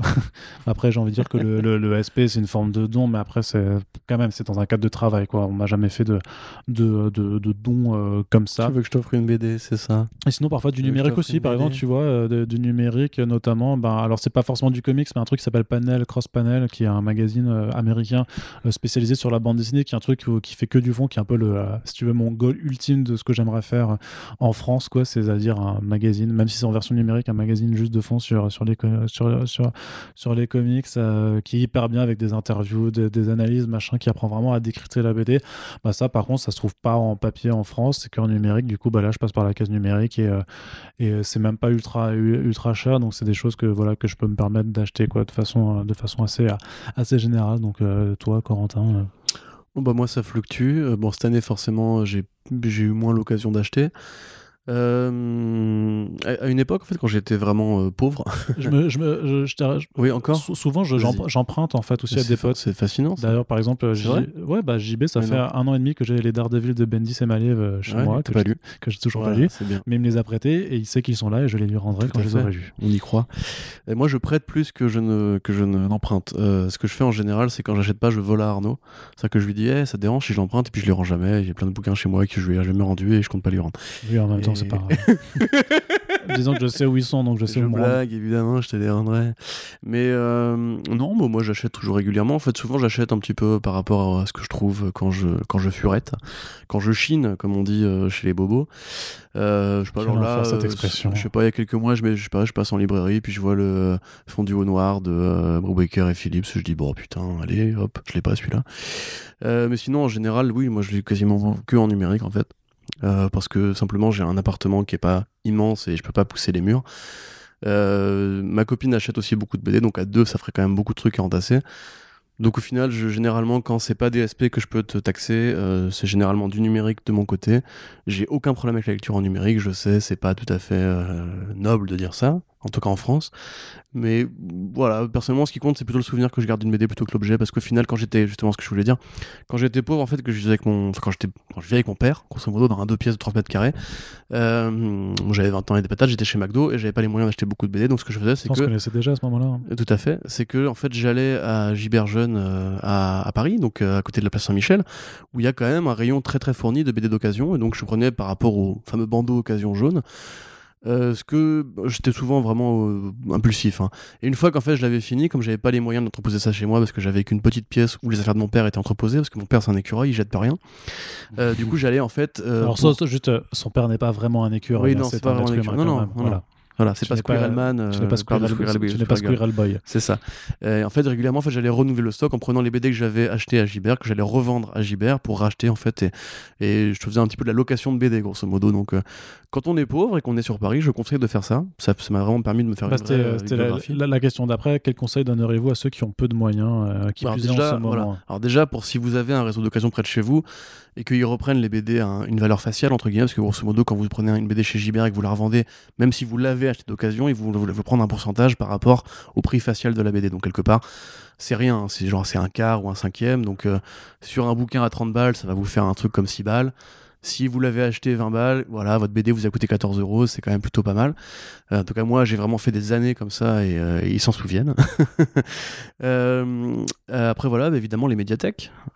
C'est triste à dire, mais c'est quand même là que sont pas- énormément de vieilles triste. hein. éditions. Bah, C'est- c'est triste par rapport justement à la, à la façon dont, dont les bouquins en fait se perdent une fois que le, tirage a été écoulé. Il y a vraiment des fois des trucs que tu ne trouves plus qu'en médiathèque. Moi, je me souviens quand j'avais découvert des BD en médiathèque que je voulais acheter, notamment les top 10 de Moore que j'avais découvert à la médiathèque Ellenberg, à côté de chez Thibaut d'ailleurs, et Robert Ospian.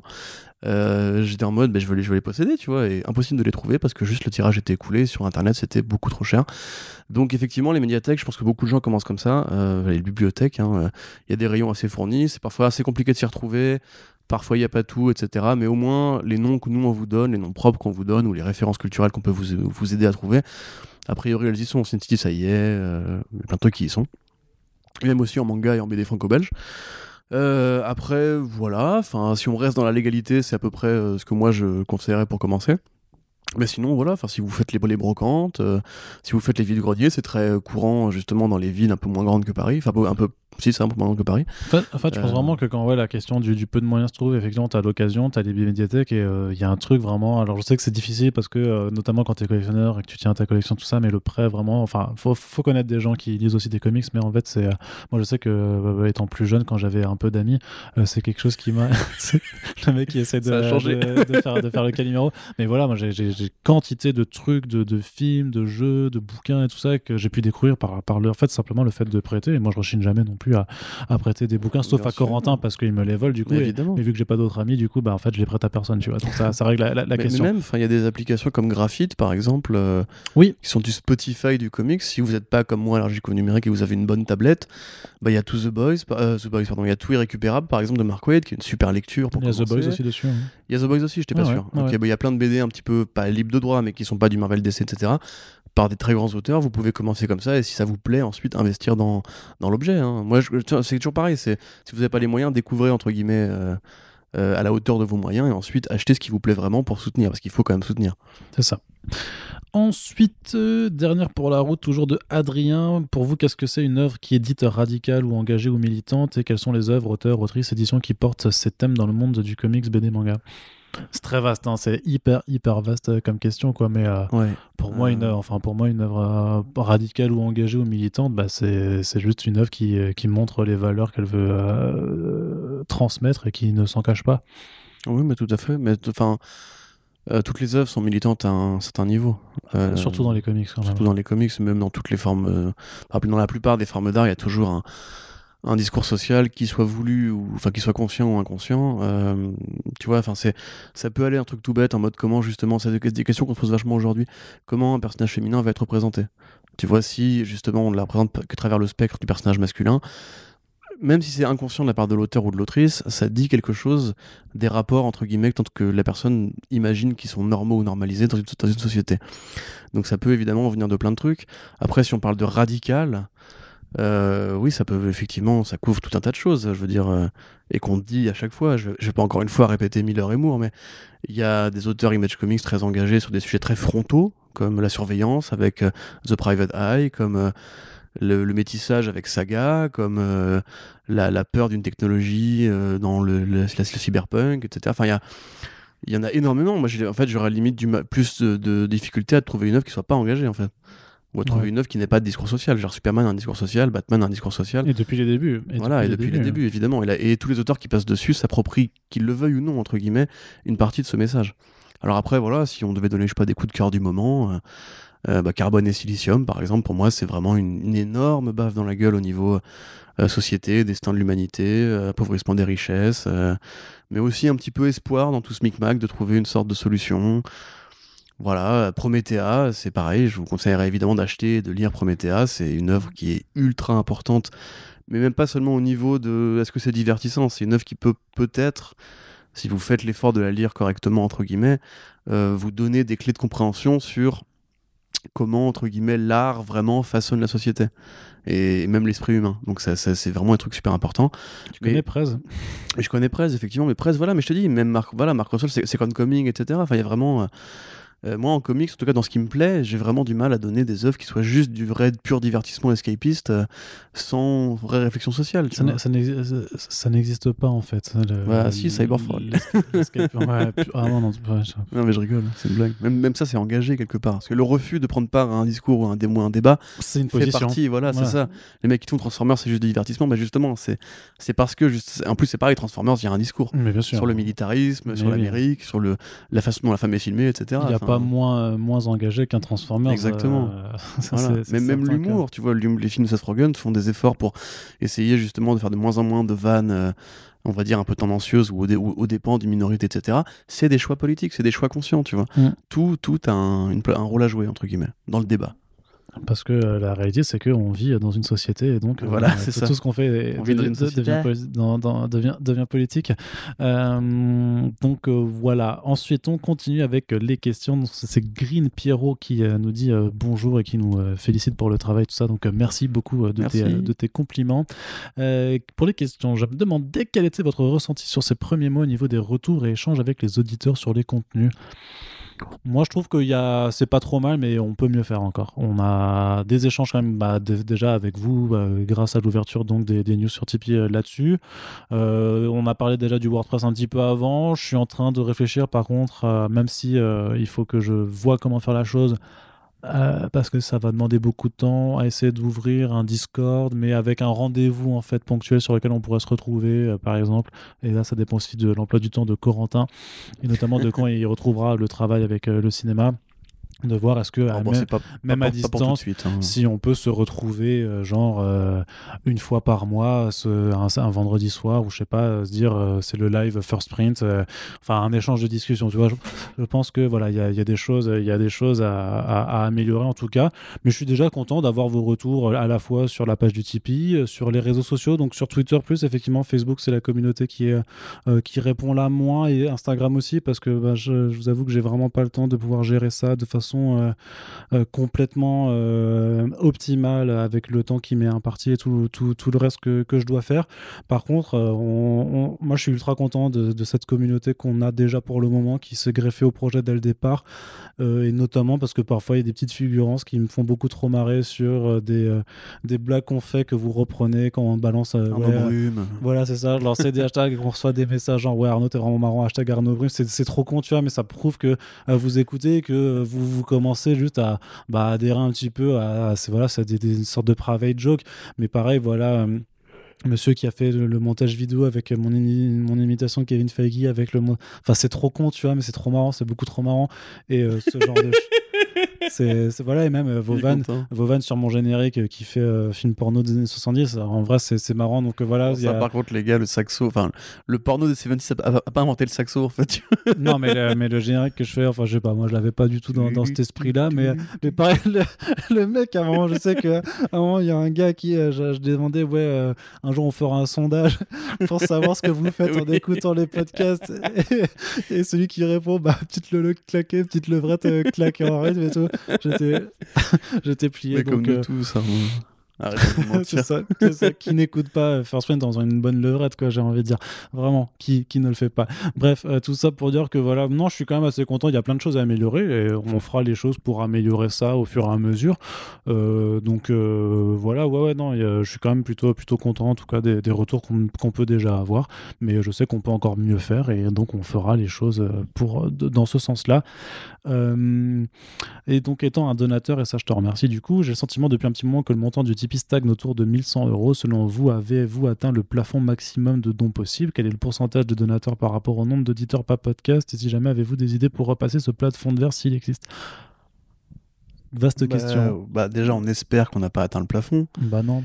Euh, les idées, euh, bah, j'ai envie de dire qu'entre guillemets, elles sont déjà en mouvement. Voilà, c'est le, le paquet du reconfinement, c'était pas une mauvaise idée. euh, le calendrier de l'avance, c'était pas une mauvaise Si, d'un point de vue, d'un point de vue entrepreneurial, Oui, oui, d'un que point de vue temps, point de idée. temps perdu, oui, on est d'accord, mais Non, pas temps perdu, temps passé. Enfin, temps passé, pardon, Il n'est pas, il est pas perdu ce temps, parce qu'il y a des gens qui ont découvert des trucs, il y a des gens qui ont, fa- qui ont acheté, il y a des gens qui ont recommandé tout ça. Donc je sais que tout ce temps-là, ça, ça, valait, ça, valait, ça valait le coup de le faire et euh, je le referai. Je le referai pas forcément parce que je sais quand même tout ce que ça m'a bouffé en termes de, de, de- de temps, effectivement. Donc euh, je le recommencerai pas en tout cas forcément si on était reconfiné encore euh, après les, les- les fêtes de fin d'année. Ce qui, spoiler alert, arrivera, hein, bien entendu, on est, on est tous au courant, mais bon voilà.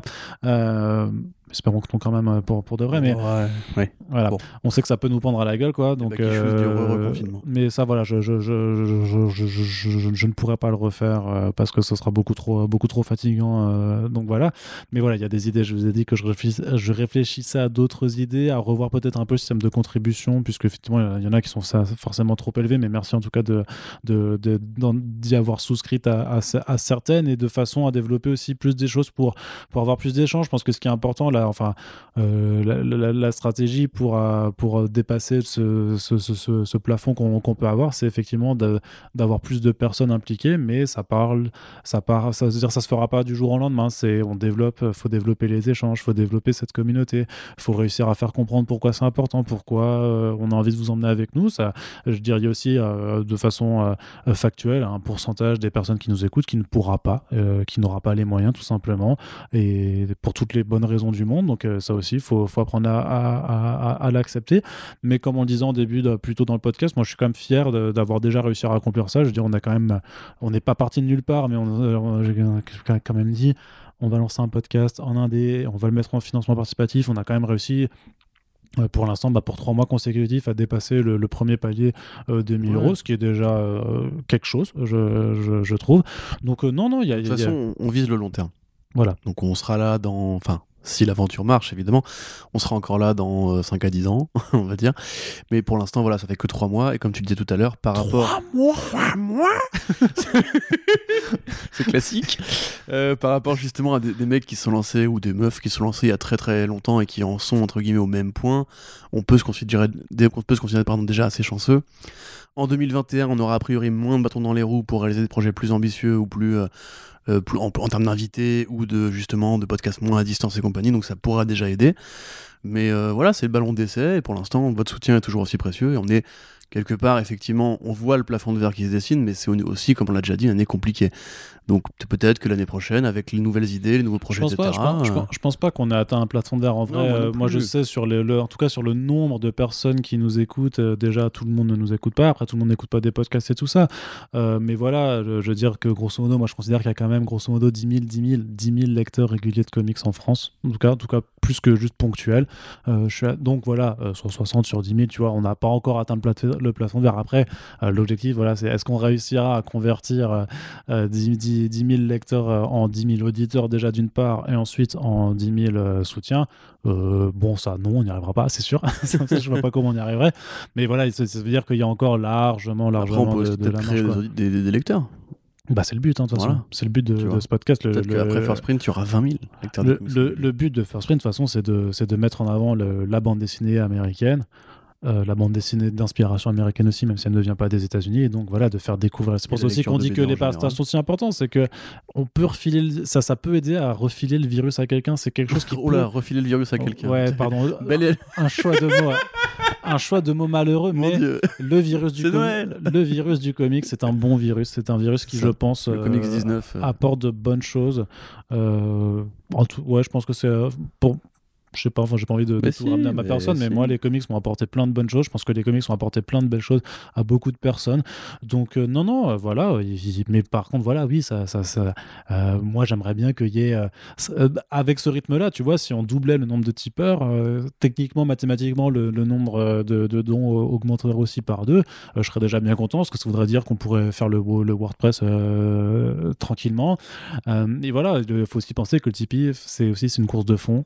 Faut, on est à un niveau, il faut le- non seulement le maintenir sur la, sur la durée, la blague, la blague, la, durée, Non, les, ma- non, les continue, macarons. Continue, tu saoules. Donc voilà, il faut à la fois maintenir sur la durée, mais aussi euh, effectivement recruter, recruter plus. Ah, les Ça, macarons. ça se fera que sur du long terme de toute façon. Et euh, voilà, moi j'aimerais bien que tout, euh, qu'on soit à 10 cas par mois dès demain. Ça ne se fera pas. Donc essayons de voir comment on arrive à, à développer le truc. Mais ce sera un travail de fond, clairement, de course de fond, de jogging. Oui. Et je suis, déjà, je, je suis déjà apprêté du coup pour T'as l'exercice. toujours des baskets, mec. Et des jogging aussi. Oui, c'est vrai. Des bons Alors- pyjamasques aussi, c'est bien, je suis content. Donc euh, voilà, c'est non mais le truc c'est qu'il y a plein de trucs à réfléchir, mais n'hésitez pas, n'hésitez pas aussi à nous dire. hein, de toute façon, euh, vous qui nous écoutez, euh, que vous oui, avez voilà, posé des questions ou pas, on est quand même ouvert et il y, y a une partie des news que je laisse en accès libre, même si ça concerne pas forcément le podcast en question. Si vous avez des propositions, des, des idées et tout ça, il n'y a pas de souci. Moi, je veux dire, il faut aussi savoir que sur les contreparties, même si tout se fait petit à petit, j'ai déjà pas mal de, des suggestions de tous ceux qui ont contribué pour les back issues avec les, les propositions de- d'émissions spéciales et tout ça. Euh, quelque part aussi, euh, le, reconfinement, ça permet aussi de, de- montrer que voilà, on pouvait aussi, euh, pas anticiper pour le coup, mais, mais rebondir sur, sur ce qui passe et vous proposer d'autres types de contenus. Donc moi, ce qui m'importe surtout et ce que j'espère, c'est que tous ces- toutes les personnes qui ont décidé de contribuer sont contentes du contenu produit. Même si tout n'est pas euh, arrivé, euh, si le- le- l'omnibus par exemple n'est pas encore euh, terminé, euh, voilà, euh, le fait qu'on rebondisse, qu'on fasse les, ba les back du reconfinement, qu'on a fait quand même pas mal de, euh, voilà, plein, plein de trucs différents. J'espère que en tout cas vous, vous, estimez que euh, ce que vous avez en retour déjà quelque chose qui mérite euh, que ce soit soutenu euh, financièrement, c'est quand même le, le- la chose qui compte euh, le plus. Oui. Ok, Hashtag Arnaud Brume sur les réseaux sociaux. Exactement. Match qui revenait juste pour une question qui dit en bon amateur de punchline que vous semblez être, euh, y en a-t-il une dans un comics que vous préférez entre toutes? Dans un comics, euh, alors il y en a une que j'aime bien, mais qui est ultra connue en fait, donc je vais apprendre rien à personne. Dans Ultimate, et particulièrement la traduction VF de Ultimate, donc dans Ultimate, qui est donc le comics qui a inspiré le film Avengers euh, de Joss Whedon, euh, on a Captain America qui se réveille d'un sommeil de 70 ans, qui donc se réveille dans un monde où Nick Fury euh, et Samuel L. Jackson, on va dire, et qui doit affronter une sorte d'armée euh, d'aliens, un petit peu comme les Shitori. Et au moment où euh, Captain America défouraille le leader, le leader lui dit euh, Rends-toi. Captain America il fait me rendre, me rendre. Il pète la gueule, il lui arrache la tête et il, pointe le A sur son front de Captain America et, il dit a Il n'y a France, pas hein écrit France là. et c'est là quand j'étais ado que j'ai lu Ultimate, elle m'avait mais choqué dans mon, dans mon âme de, de bon François et je, je l'ai encore en mémoire aujourd'hui. Et si un jour j'interviewe Marc Millard, je lui dirais Nique-toi bien. Mais elle est comme ça en VO aussi cette réplique? Oui, oui, The A doesn't stand for France. D'accord. Voilà. ouais. Très bien, effectivement, ouais, c'est une, bonne punchline. Moi, j'ai pas forcément de réplique qui me vient immédiatement en tête. Quoi. Après, franchement, euh, I'm the goddamn Batman de Bah oui. euh, ça- Même juste, euh, c'est c'est pas une baston, c'est une table d'opération et je suis le chirurgien, tu vois. Ah, euh, c'est pas vous qui êtes enfermé avec moi, c'est moi qui Ouais. suis enfermé. Ah, enfin, ouais. c'est euh, c'est pas moi qui suis enfermé avec vous, c'est vous qui êtes ouais. enfermé avec Moi, moi. je suis plus dans la punchline comique, mais effectivement, des grandes tirades comme ça, il y en a, y en a des millions. Celle-là, elle est, elle est vraiment cool, quoi. Vous êtes enfermé avec moi Vas-y. le doubleur de Jackie Hurley. Ouais, c'est pas ouf, hein, du coup. Mais si, C'était vraiment pas mais ouf. revois hein. la VF, tu verras. Euh, Et je t'emmerde. Donc voilà. Ensuite, allez, on approche déjà de la fin des questions, même si on avait déjà quand même beaucoup, ça fait déjà deux heures d'émission. Euh, Joker euh, qui nous dit salut et qui, euh, voilà, qui, qui nous dit que ces questions vous concernent plus vous que les comics ou les adaptations. Alors, ah là là. Première question, Corentin, est-ce que tu te rases les fesses? Je ne comprends pas cette question. Quoi? Non, je rigole. je, je voulais voir ta réaction Ah, c'est marrant, Arnaud. Oui, c'était très très. Tu veux Non. qu'on parle de ton piercing à la langue ou... Il est très bien mon piercing à la- Ça Quand tu fait, bouffes des culs. ça fait C'est une private joke, désolé. Aïe, aïe, aïe. Ça fait 5 ans euh, que je l'ai du coup euh, déjà. Ah, bah, bon anniversaire. Alors, euh, ouais, j'avoue.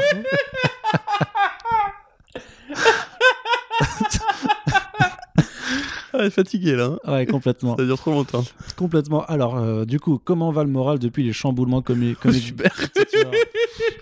Comment va le moral depuis les chamboulements Comics Blog, First Print, Bubble? Est-ce que vous arrivez à vous dégager plus de temps pour vous par rapport à la grosse période de stress charge de Comics Blog? Ah putain, c'est super thérapeutique comme podcast. euh, c'est. Non, moi, je vais pas le faire thérapeutique ici. Toi, ouais, toi, J'irai voir toi- un psy après, pas quoi, être, mais. euh, euh, ouais. Toi, tu, tu vas pas forcément être le, le mieux placé pour.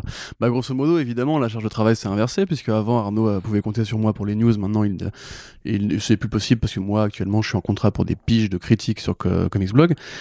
Euh, mais pas forcément pour des news. Donc Arnaud travaille plus qu'avant. Il, il, va vous l'expliquer avec une voix euh, chargée de trémolo. Euh, après, dans le rapport temps-travail, j'ai envie de dire que oui, techniquement, pour Comics Blog et First Print, je travaille moins qu'avant en un sens, même si je pense qu'on faisait quand même moins de podcasts avant. on, en fait, on en fait plus. on en fait plus, ouais. Mais après, en fait, c'est plus par rapport à, mon autre activité, puisque tenir à bout de bras un cinéma pendant l'entre-deux Covid, même si j'ai déjà, dit que la fréquentation pas forcément baissé, mais c'est là pour le coup, ça n'a rien à voir avec euh, First Print ni Comics Blog. C'est vraiment euh, l'entre-Covid euh, puis gros confinement a vraiment été très compliqué pour moi. Et là, en l'occurrence, j'ai dû faire beaucoup de sacrifices au niveau du temps personnel. Maintenant, dans un monde idéal où le cinéma serait en routine de temps et où ça pourrait très bien rouler, je travaillerais moins effectivement, en tout cas pour ces deux structures-là. Voilà, Arnaud, tu veux maintenant, est-ce que tu veux t'épancher Non, on va éviter, on va éviter de faire des trémolos justement et, de faire, hein. et de faire pleurer les chaumières. Non, le moral ne va pas fort en 2020 de toute façon. Je suis très heureux et très content d'avoir pu retrouver mon travail, euh, d'avoir trouvé un, et de pouvoir continuer à faire. Hein. Comme j'ai dit, il y a d'autres portes qui se sont ouvertes aussi. Il y a sûrement des choses sympas qui, qui arrivent. Après, oui, euh, les choses en face aussi sont que je travaille beaucoup trop, et toujours trop, de toute façon, quel que soit le truc. Alors après, je décide de le faire, personne ne m'impose, donc euh, je n'ai qu'à m'en prendre qu'à moi-même. Donc je m'en prends aussi beaucoup à moi-même. Et donc, euh, il faudra que j'aille euh, de, toute façon ouais, consulter un psy tôt ou tard hein, par rapport à tout ce genre de trucs. Euh, donc voilà, c'est pas, pas la folie. Ça pourrait très certainement être pire aussi. Mm. Et de façon tout à fait personnelle et sans m'épancher dessus parce que beaucoup de gens le savent de toute façon, j'ai perdu ma mère cette année. donc, ça ne peut pas aller bien. Je ne peux pas être heureux pour l'instant. Je n'ai largement pas du tout fini ni même démarré mon deuil pour le moment. Et donc là, on approche en plus de l'anniversaire un petit peu de quand tout a commencé à foiré puisqu'elle était atteinte d'un cancer. Donc euh, l'heure à l'heure actuelle là, ce ne sera pas le plus heureux des Noëls euh, que je passerai. Mais merci en tout cas de nous demander comment ça va moralement. En tout cas, ça fait toujours mmh. plaisir. Ensuite, on va tout de suite embrayer sur un autre sujet pour euh, ne pas avoir de trémolo dans la voix. à quand une rencontre des auditeurs de First Print autour d'une bonne bière? Ça, c'est une bonne question. Bah nous, on est chaud, mais actuellement, l'État n'est pas d'accord. Tout à fait. on peut vous recevoir chez Arnaud, mais vu qu'il a deux colloques, il faudrait que vous, vous, que vous veniez par deux, parce que mmh. sinon, c'est interdit. Ah oui, non, par rapport à ça. Oui, mais il y a une jauge, tu vois. oui, oui c'est vrai qu'il y a une jauge. Non, après, c'est vrai que mes colocs font jamais chier pour, pour, pour recevoir des gens. En plus, j'ai envie de dire qu'ils ont. À part, à part, toi, j'ai jamais reçu personne, tu sais, dans, dans euh, bah si, non, je euh, sais, c'était une blague. C'était ah, sur, sur, le gimmick de j'ai pas de pote. Euh, donc voilà. J'allais dire, si ta meuf est jamais venue ici, c'est quand même. Euh, oui, c'est vrai. mais oui, mais c'est pas pareil. Mais non, non, franchement, nous, on est chaud. C'est vrai qu'on avait déjà fait ça, du coup, bah, en l'occurrence, pendant la campagne du financement Ulule. on avait rencontré plein de gens. On avait fait ça pour les On a rencontré plein de gens vraiment hyper adorables. Alors, évidemment, en soirée, nous, il faut qu'on soit un peu à droite à gauche et, et c'est vrai que euh, la timidité naturelle revient en galop. Mais euh, j'ai quand même pu parler avec pas mal de, de, monde qui probablement d'ailleurs se sont convertis en auditeurs de, enfin, en auditeurs de First Print depuis. Euh, ça me manque un peu, j'avoue, ces petits moments où on est entre nerds à parler de comics et à faire des vannes de, mm. des vannes de private joke pourris de lecteurs de comics et où on finit bien tous bourrés et on, voilà, on est bien content à la fin de la soirée d'être bourré. Euh, même si moi, moi, être bourré me manque. En, 2000, en 2020, tu vois, le, le, bar avec les copains, entre eux, voilà, bourré, ça me où, tu, où tu te marres parce que t'es trop rebou. Voilà, c'est ça. Comme ça. Et où le serveur est très moi genre, qu'est-ce que c'est que ce connard, tu vois. Ouais, c'est ça. Serveur, vous me manquez. Le connard que je suis, j'ai envie de vous retrouver. Non, mais voilà, oui, ce sera prévu. On en, fera un de la même façon qu'on veut euh, faire des. Euh, voilà, je vous ai parlé des idées de faire euh, des, moments Discord et tout ça. pour ceux qui ne sont pas à, Paris, parce que tout le monde n'habite pas à Paris, oui, il y aura des, idées de rencontres à Paname quand les bars pourront réouvrir. Alors, il n'y aura pas d'occasion spéciale. Je pense que voilà, ce sera juste venez, on va, on va prendre, on, venez, on, va prendre. On va prendre un verre. On, certains nous, nous connaissent déjà bien, d'autres euh, peuvent euh, venir discuter. On est toujours ouvert à ça. Puis après, bah voilà, quand il y aura de l'événementiel qui reviendra, euh, il y aura des, sûrement des choses à faire sur des conventions aussi, des, que ce soit à Paris ou, ou ailleurs, en espérant ah, que ça puisse convention, que ça puisse reprendre à Paris et ailleurs. Et il y a d'autres plans même hein, pour First Print sur le fait de faire des séances de dédicaces, par exemple. Enfin, vraiment organiser en tant que First Print ce, genre de petits trucs. Oui, pas nous qui dédicacerons des podcasts. Non, non, après, moi, comme dit, je, je, je peux toujours de faire des dessins. Je, je sais, je, sais faire un dessin. Si vous voulez un print Arnaud Kikou, euh, euh, demandez-le. Voilà. voilà. Parce qu'en vrai, je vous fais un dessin pas trop dégueulasse de, de Corentin et moi en train de, avec des micros. Est-ce que vous le prenez pour deux balles? Voilà. Oui. Voilà, on peut le donner aux gens qui contribuent. ouais, c'est ça. espèce de gros crevard de chacal. Ah, c'est du travail, attends. Euh, en plus, non, non, mais vraiment. Ah oui, des dessins, c'est du travail, oui. Bah ouais. C'est du lourd travail. Bah écoute. Et là, vous n'avez pas vu son regard, mais il est piqué dans son orgueil quand j'ai dit ça. Ah, J'avoue, tu sais, on disait qu'on est. mais ça va, attends, je suis pas un gribouilleur, je t'emmerde. C'est comme les mecs qui disent que je fais des mauvaises imitations, ça me, ça me fait mal au cœur, quoi, vraiment. Excuse-moi. Pardon. Euh, alors, du coup, Guillaume qui nous dit, euh, du coup, pour finir cette salve de questions, et Guillaume que l'on salue, effectivement, on te fait même un petit bisou. Voilà, comme Des ça. bisous. Alors, est-ce que le fait de ne plus avoir une rédac fixe change en positif ou en négatif votre métier au quotidien? Alors du coup, on bossait pas à quotidien, donc je vois pas de quoi tu parles. Putain, quel, quel Celle-là humour. était bien. Ah, Celle-là ouais. était bien, voilà. On la note, hashtag quotidien sur les réseaux. Euh, bah alors, comme on l'a déjà expliqué, moi et Arnaud, on ne travaillait pas ensemble à la rédac en fait. Moi j'ai toujours été. euh, Savoir que je suis Euh, invivable. euh, alors, travail, hein. c'est vrai, effectivement, déjà pour commencer, mais surtout moi j'ai toujours eu entre guillemets un pied dedans, un pied dehors, puisque j'ai deux activités. Ce qui fait, du coup, contrairement à Arnaud, je, peux- je peux moins me projeter entre guillemets dans cette vie de, de parler que de BD, etc. Parce que voilà, c'est toute ma vie n'en dépend pas. Mais euh, effectivement, c'est vrai que la rédaction qu'on avait donc euh, vers Miroménil était euh, assez agréable, assez euh, confortable, assez soyeuse, j'ai envie de dire. Elle avait ses défauts, euh, évidemment, parce que c'était quand même qu'un couloir, hein, on va pas se mentir.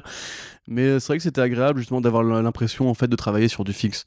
Maintenant, dans le concret du travail, la rédaction, ça a toujours été un site web, donc le site web, tu, tu peux le travailler n'importe où avec un PC portable. Moi, c'est un petit peu comme les gens qui préfèrent télétravailler. J'ai toujours télétravaillé, j'ai toujours écrit depuis mon canapé ou depuis le bureau de mon cinéma, en fait. Donc, euh, ça n'a rien changé pour moi. Sinon, effectivement, le fait d'avoir un point de chute qui nous permettait, effectivement, voilà, d'avoir espèce de, petit sentiment d'équipe euh, un peu fixé sur un lieu. Euh, mais j'ai aussi des mauvais souvenirs là-bas, tu vois. C'est là-bas qu'on a appris que ça allait s'arrêter. C'est là-bas qu'on a fait les réunions difficiles, etc. Quelque part, c'est un lieu qui nous a jamais vraiment appartenu parce qu'il était quelque part partagé avec euh, Identes, qui était l'autre boîte du groupe, enfin du groupe, de, des branchages Brajlon, on va dire, qui étaient nos, nos, nos collègues et certains des, bons potes d'ailleurs. Mais euh, en tout cas, de mon point de vue, ça change pas grand-chose.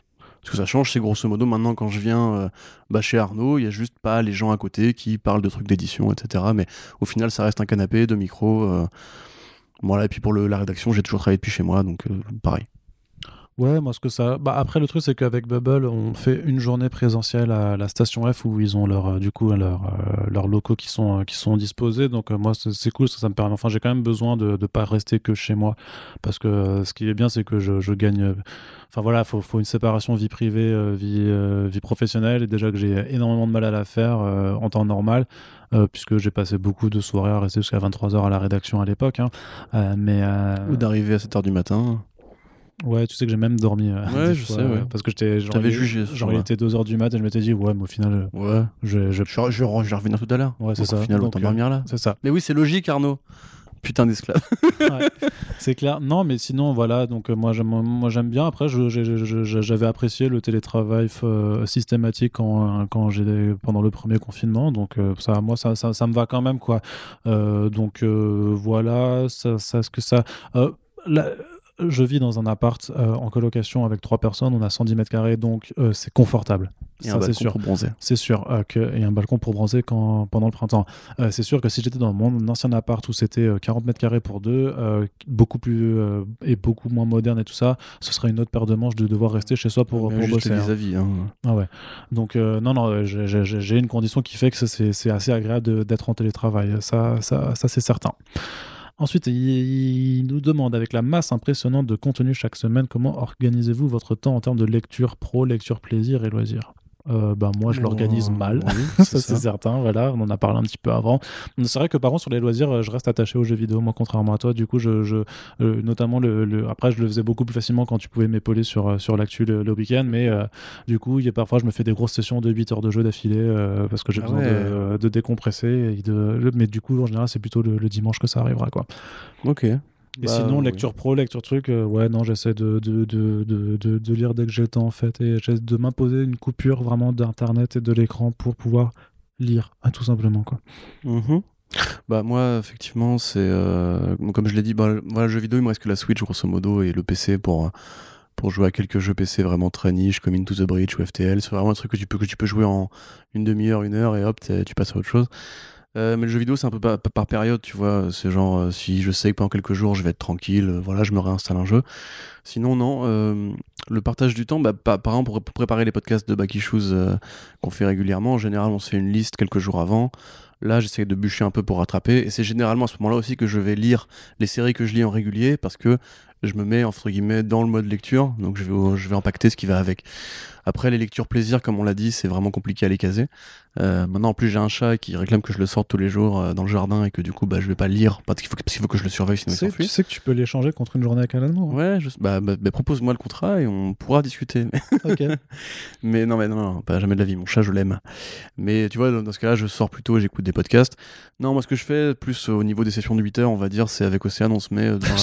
non, non, non, mais t'es dégueu. Mais arrête, arrête, t'as- t'as 6 ans, quoi. Oui, Donc, je suis très très jeune dans ma tête. donc c'est les, les quelques jours qu'on a en commun. Et euh, par exemple, le dimanche, euh, on se met une sitcom en fond. euh, elle joue avec son PC. Moi, j'écris mes articles à côté. Ou bien, je zone sur un jeu X ou Y. Et voilà, c'est là grosso modo que je me fais vraiment des journées de détente, on va dire, tranquille, plaisir et compagnie. Mais sinon, il y a vraiment une l'orga du temps, c'est vraiment c'est au jour le jour quoi. C'est un jour il faut que j'aille vraiment daron, un jour il faut que j'aille au taf, un jour il faut que je fasse ça, un jour il faut que je range l'appartement, etc. Donc euh, c'est vraiment genre si on me fout la paix un jour et que j'ai rien à faire, là je peux me faire kiffer. Mais sinon en général je prends comme toi, tu vois, j'arrache 15 minutes à la volée en mode genre là c'est bon, j'ai tant de temps pour lire tel truc, j'en profite et après je passe au- à la tâche suivante. Ouais. Ce qui manque beaucoup, c'est les concerts en termes de loisirs aussi. euh, Les? Les concerts. Les concerts, ouais, tout à fait. Toi, t'as dû en, en, en annuler cette année? Bah bien sûr. Ouais. Bah oui, j'en avais énormément qui étaient prévus toute l'année, euh, que ce soit des groupes de métal, euh, que ce soit même euh, on devait aller voir Niska avec ma copine aussi quoi. Ouais. Et bah, tout a été annulé, Oh, reculé, au truc. Donc j'ai, par contre j'ai plein de trucs de dates qui, sont en train de se caler pour 2021, mais ouais ça, ça me manque. Euh, Tu viens au Will of Green ou pas? Non, je m'en branle de ça. Mec, J'aime pas les festivals avec euh, 1000 1000 gens là. mais il y a Laylo, Luan the Yakuza, 13 blocs, Mais c'est très bien. Mais c'est. je- Massive Attack, frérot. Ouais, mais je préfère les Mais concerts. Je préfère les concerts individuels vraiment. D'accord. Mais on T'es un verra. mec chelou. Bah oui. Oui. Bah oui. Mais on verra, peut-être que, peut-être que si tu- effectivement tu me proposes de venir avec toi, peut-être que euh, j'aurai envie de venir avec, Viens avec euh, des gens que j'aime. Donc euh, Voilà. Il y aura Benji aussi. Ok, bon bah ça le dé. Il y aura Thibaut d'ailleurs. Ok, très bien. Bah on y va tout ça. Enfin, pas République, mais. Oui, oui, l'autre oui, Thibaut. oui, non, mais carrément. Voilà. Bah, On le, le- le- le co-compositeur Voilà, des qui a génériques. mixé le générique. Des génériques. euh. On te salue d'ailleurs, Thibaut, s'il nous écoute pas. Mais... Euh, alors une question, ce qui va être très vite éludé, je pense. Avez-vous lu X of Swords, euh, Cross of Swords euh, Et si oui, qu'en avez-vous pensé en comparaison avec le podcast sur Hickman de l'année dernière? Alors, Non. Pardon, excuse-moi. C'est là du coup qu'on va revenir au côté euh, sélection des lectures. Moi, en fait, j'attends qu'on cale un podcast euh, Cross of Swords pour euh, me le lire. Pour l'instant, j'ai lu les deux numéros, enfin le numéro d'intro et le numéro 1. J'ai pas tout à fait tout compris, je vais pas vous mentir. Euh, donc je ferai Bah, un si gros suivi, euh, rattrapage. faut, faut suivre d'un Afex. Hein, Bah voilà, mais je suis pas tout en fait. Mhm. Donc euh, je ferai un gros rattrapage quand on aura un podcast de prévu pour me motiver, mais pour l'instant effectivement, c'est difficile d'avoir un avis dessus, on va Ouais. dire. Non, non, mais pareil, ça fait partie des trucs de VO que j'ai pas forcément privilégié. Quitte à rattraper les événements Marvel, moi je suis plus euh, sur, euh, sur un, un grinder, euh, grinder le, le Venom de Donny Cates pour me me remettre à jour et, à- et aborder euh, King in Black qui, qui m'intéresse un peu plus. Après, je, je, je kiffe, mais après, tu vois, j'ai aussi pris du plaisir à, à relire en fait euh, X avec les, les albums de, de Panini pour la VF. Donc, bon, il faut que je rattrape le retard pour, pour me mettre à la page. Mais voilà, il y a certains trucs sur lesquels je suis grave en retard parce que vous l'avez compris, beaucoup de travail, pas beaucoup de temps. Ça reste le temps qui est le, le facteur limitant dans, toutes les activités. Et parfois, oui, effectivement, je culpabilise de, jouer, de trop jouer, alors que euh, ce temps pourrait être passé à lire Sandman, par exemple, Corentin. Euh, ensuite, vous jouez à quoi en ce moment? Eh bien, en ce moment, euh, là, vraiment, c'est le remake de Demon's Souls euh, qui euh, m'accapare du temps, puisque je suis un énorme euh, fanzous des From Software, et ce, depuis le premier Demon's Souls, qui était un de mes premiers jeux sur la PS3 à l'époque, en 2010 déjà. Donc ouais, j'ai eu de la chance, je fais partie de ceux qui ont réussi à, choper une PS5 euh, de façon encore assez miraculeuse, donc je passe beaucoup de temps là-dessus. J'ai aussi pris Hyrule Warriors qui est sorti sur Switch, donc l'ère du fléau, parce que c'est un préquel de Breath of the Wild que j'avais adoré, le concept des... euh, Enfin, j'adore les museaux euh, de, de façon générale, donc euh, ça vraiment, je, je dose bien dessus. Et sur la PS4 aussi, que j'ai gardé du coup, euh, que j'ai placé chez ma copine pour qu'elle en profite, euh, je suis en train de me rattraper les Just Cause, Just Cause que j'aime bien aussi, qui- sympa, est ultra euh, défouloir. Puis j'ai plein de jeux à terminer, de toute façon, j'ai The Witcher 3 à finir, j'ai Death Stranding aussi que je veux finir, plein, plein, plein de trucs, j'ai toujours plein de jeux que je. Voilà. Mais pour l'instant, là, c'est vraiment le, le remake de Demon's Souls qui m'occupe et Just Cause 4 aussi que je vais faire sur euh, la PS5 pour profiter un petit peu du. euh, c'est un peu plus rapide, tu vois, à charger, tout ça, donc c'est un peu plus, euh, un peu plus agréable à jouer. Donc je dirais que c'est ça mes jeux en ce moment. On truc bien le cœur. Mhm. Très bien.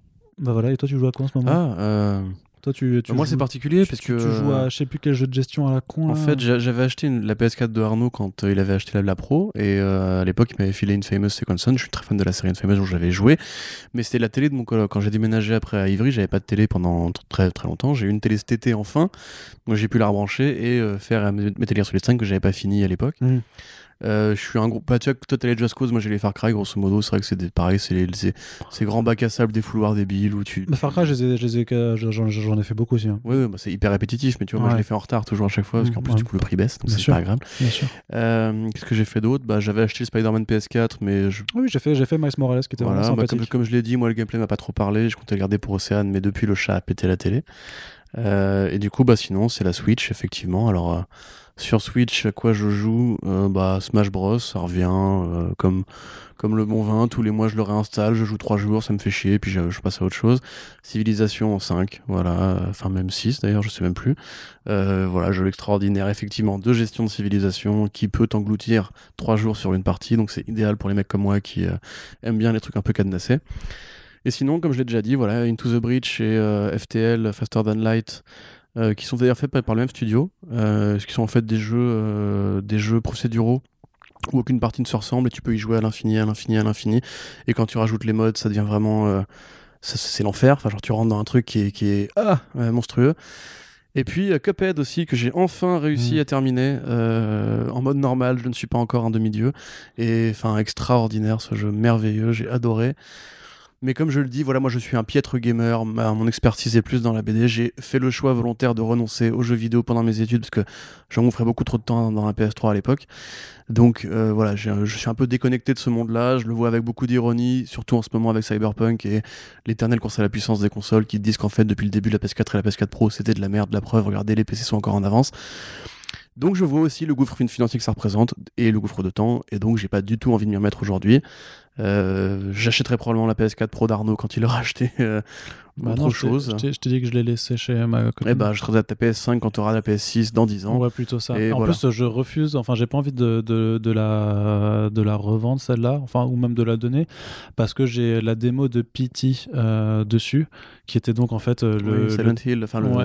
Silent Hill du Guillermo del le Toro de- Kojima. Ouais, c'est ça. Et en fait, qui n'est plus téléchargeable. Mm. Et euh, même si je n'y, joue pas, je sais qu'un jour, j'aurais peut-être envie de, de me la refaire. Tu sais, tu pourrais la revendre super Oui, collector. hein, oui, justement. je sais, je sais.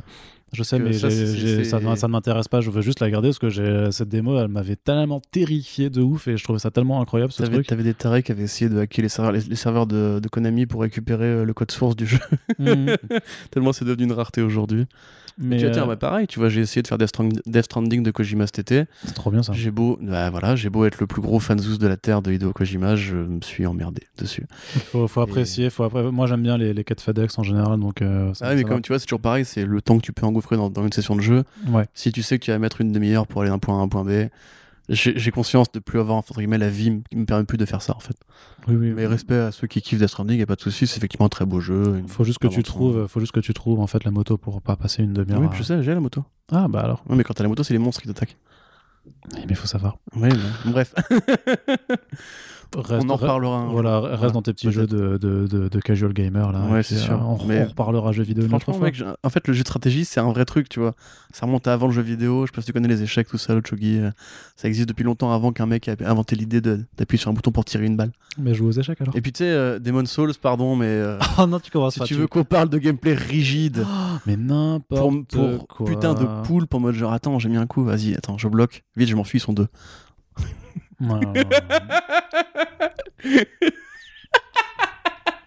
Je refuse, de, je, enchaîne, je refuse de enchaîne. répondre, de de à la tes gueule, provocations. Ce remake en plus, il est incroyable. ah, ces gens qui manquent Ah de là. culture et qui croient tout Ah, bah, je suis d'accord avec toi. Mais c'est toi qui me fais chier. Moi, j'ai rien dit sur tes jeux vidéo. Oui, c'est vrai, c'est vrai. Alors, du coup, les deux dernières questions seront beaucoup plus légères. Non, non, il y en a encore une. La film, série préférée de l'année, Corentin Putain, film, c'est compliqué, Birds of Prey, du coup Ah, dans le comics, du coup? Non, non, non, Ah je rigole. Parce que là, pour le coup, oui. le choix Bah, le à part. Birds of Prey, il n'y a rien eu. Hein. Euh, par Birds of Prey, en, euh, en comics, il n'y a rien eu, non? Non, il y a eu Bloodshot et Wonder Woman Euh, 84, non, non, il y a rien eu, rien eu. Moi, j'ai pas vu encore Wonder Woman, je te rappelle. Euh, film ou série préférée? Pouf, Putain, j'en sais rien. Bah, série, probablement euh, The Queen's Gambit. Euh, pas forcément parce que c'est celle qui m'a le plus parlé, mais parce que c'était la mieux foutue, le mieux produit. euh, c'était élégant, c'était beau, c'était intéressant. Et puis, il peut faire kiffer une série sur les Et échecs. Harley, Harley Quinn en animé, c'était incroyablement drôle. Hein. Ouais, non, on a dit série, on n'a pas dit série animée. Bah, série, ça compte série, série de façon générale, quoi. Tu peux dire n'importe Ouais. laquelle. Tu peux dire Bah, Primal, dans, là, ce c'est à ce niveau-là. dans ce Rick and Morty, saison euh, 4. Ouais. Ouais. Non, franchement, Harley Quinn, je l'ai vraiment ultra kiffé. hein. Primal aussi, c'est vrai que. Ouais. Mais c'est l'année dernière. Par contre, Primal, moi, en, série, par contre, vraiment de ouf, l'effondrement, c'est pas forcément le truc qui a été le plus vu, mais c'est une série française euh, qui est sortie justement bah, pendant le premier Sur confinement. Arte, non? Non, non, sur- c'était c'était sur, euh, sur Canal. Et, euh, et en fait, c'est une série qui montre vraiment en fait, l'effondrement de la société, mais par différents points de vue. Et en fait, chaque épisode donc prend pas forcément des per- il y a des personnages que, que tu vas retrouver euh, que, tu, que tu verras en fait euh, évoluer de façon plus ou moins directe, mais en fait donc c'est vraiment grosso modo euh, c'était assez incroyable à mater euh, en étant complètement confiné pendant le mois de mars avril, c'était assez assez surréaliste. Et, euh, et du coup euh, le truc c'est que chaque épisode donc se passe dans un lieu particulier. Donc ça commence d'abord dans un supermarché où tu sens pas forcément que le chaos vient. Puis après dans une station à essence qui est euh, complètement vidée avec des gens qui font la queue pour essayer de, de récupérer un minimum d'essence. Et ainsi de suite. En évoluant du coup à, à jour je sais pas jour 1 jusqu'à jour euh, 2000 par exemple tu vois. Et chaque épisode est en plan séquence. Et c'est incroyable. Je suis un gros fan des plans des, plans séquences parce que voilà je suis pas je suis pas non plus je suis pas un grand cinéphile. Mais et je trouve que c'est un tour de force. C'est ultra bien écrit c'est du coup extrêmement bien réalisé. Ça prend à chaque fois des, euh, des parties euh, différents. Et le dernier épisode du coup c'est une forme de débat télévisé sur des euh, avec les gens qui disent mais est-ce qu'on aurait pu prévoir ou pas du coup le- l'effondrement et tout ça une sorte de, de flashback. Et bon ça résonne aussi tellement bien avec tout ce qui va pas aujourd'hui dans, dans notre propre monde. Enfin voilà je ça, je crois que le premier épisode est disponible gratos sur, euh, sur YouTube par, par euh, ceux qui, qui, qui l'ont produit, mais c'est vraiment une série qui est incroyable, incroyable, qui est trop trop bien. D'accord. Donc voilà, Très ça c'était ma regarde. recommandation série. Je vérifie juste un truc. Euh, Ouais, vérifie un la truc. série Devs, c'est bien cette année Devs d'Alex Garand, ouais, bien sûr. Bah voilà. Je crois bien, ouais. Voilà, série de l'année extraordinaire, c'est magnifique, c'est merveilleux. Validé, c'était vachement bien aussi. hein, validé, c'était très bien. C'était très bien. Après, c'était pas au niveau de Devs pour moi, non, mais c'était mais effectivement une très bonne très bonne découverte. première série sur le hip-hop, enfin première série. Le rap français. Très bonne série sur le hip-hop français, effectivement, qui euh, a bien fait ses devoirs, a fait sa recherche, qui parle de vrais trucs par rapport au hip-hop. Mais juste, je reviens sur Dev vite fait. Donc, Alex Garland qui a fait Ex Machina Annihilation et qui fait une série sur le déterminisme euh, vu par le, par le prisme des machines et des créateurs d'ordinateurs.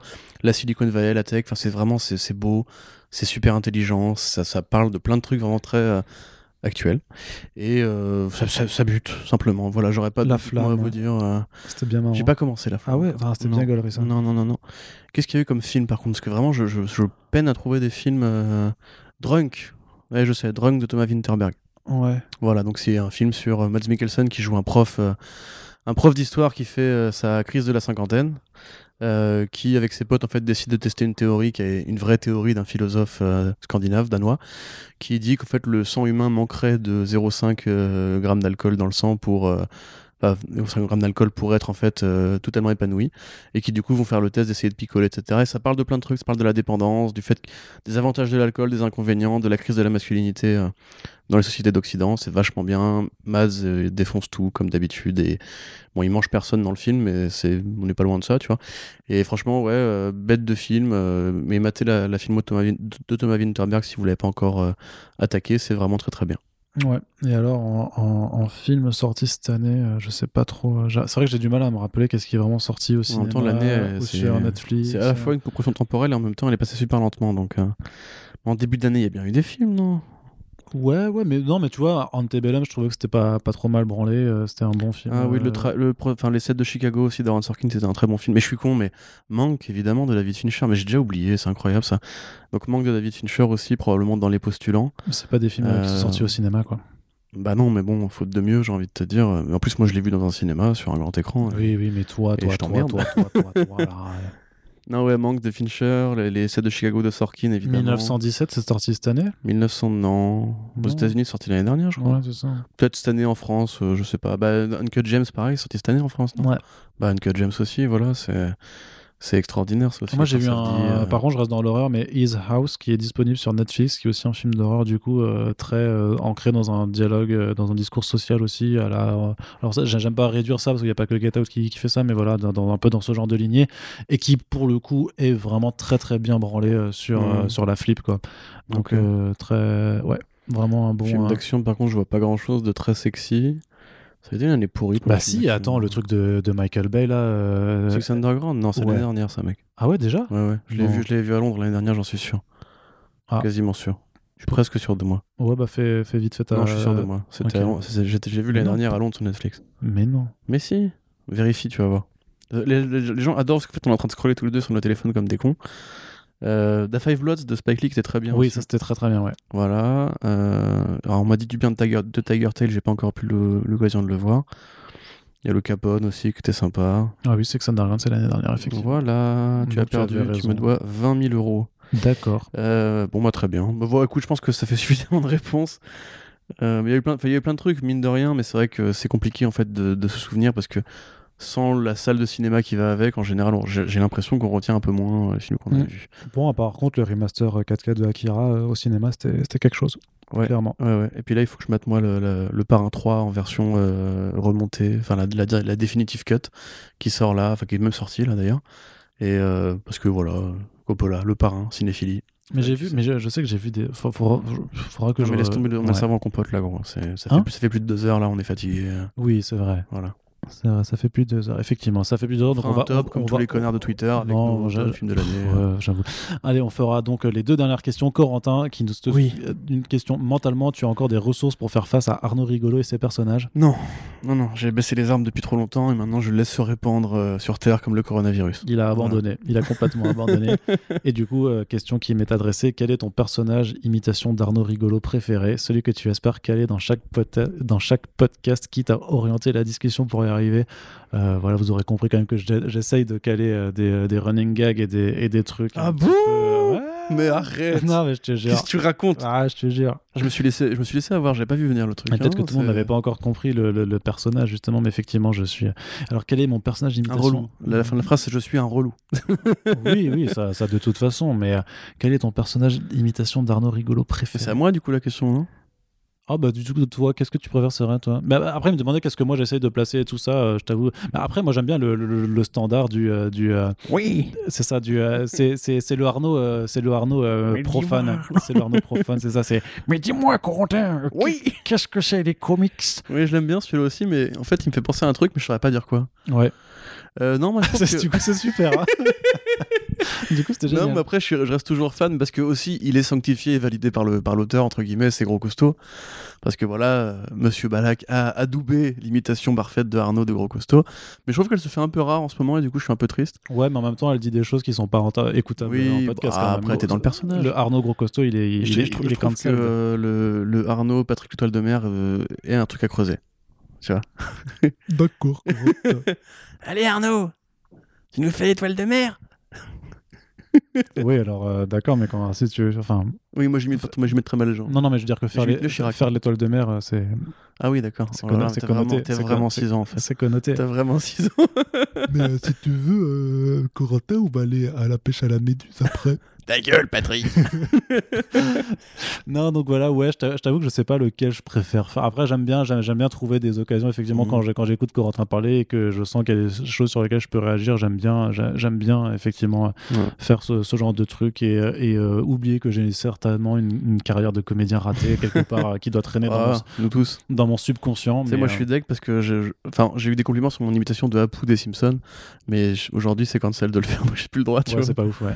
Ouh, mais chier Simpson Tu vois, C'est pas le droit. Ils l'ont même viré de la série à cause de ça, putain, je suis deg. Ouais, effectivement. Non, je non, suis mais- deg, je comprends, hein, mais je suis deg. Mais, euh, mais donc euh, voilà, en tout cas, c'est aussi ce genre de, de questions euh, rigolotes qui font que. euh, Faut qu'on coupe cette partie dans le podcast. non, non, on coupera, rien, on coupera rien du tout. C'est podcast de Noël, c'est bon, on a le droit. euh, Joyeux Noël. Ouais, joyeux Noël. Mais du coup, voilà, c'est la fin. Voilà, deux heures et demie de, de réponse Ah non, à, non. à, à vos questions. Et Oui. pourquoi Corentin est pas président? Ah oui, il y avait cette question. Ouais, ça, bah pourquoi. Corentin bah, pourquoi Corentin n'est pas président Je te pose la question, Arnaud. Bah, Je sais pas. euh, Peut-être parce qu'il serait nul comme président. Mais je t'emmerde, toi. Il y, a- un proverbe qui dit ne rencontrez pas vos idoles et tout ça, ou qui est euh, careful what you wish for. Et euh, je pense que Ah, tu... Wonder Woman. Ouais, c'est ça. Et euh, je pense que tu, tu ne serais pas un bon président. Non, je pense aussi.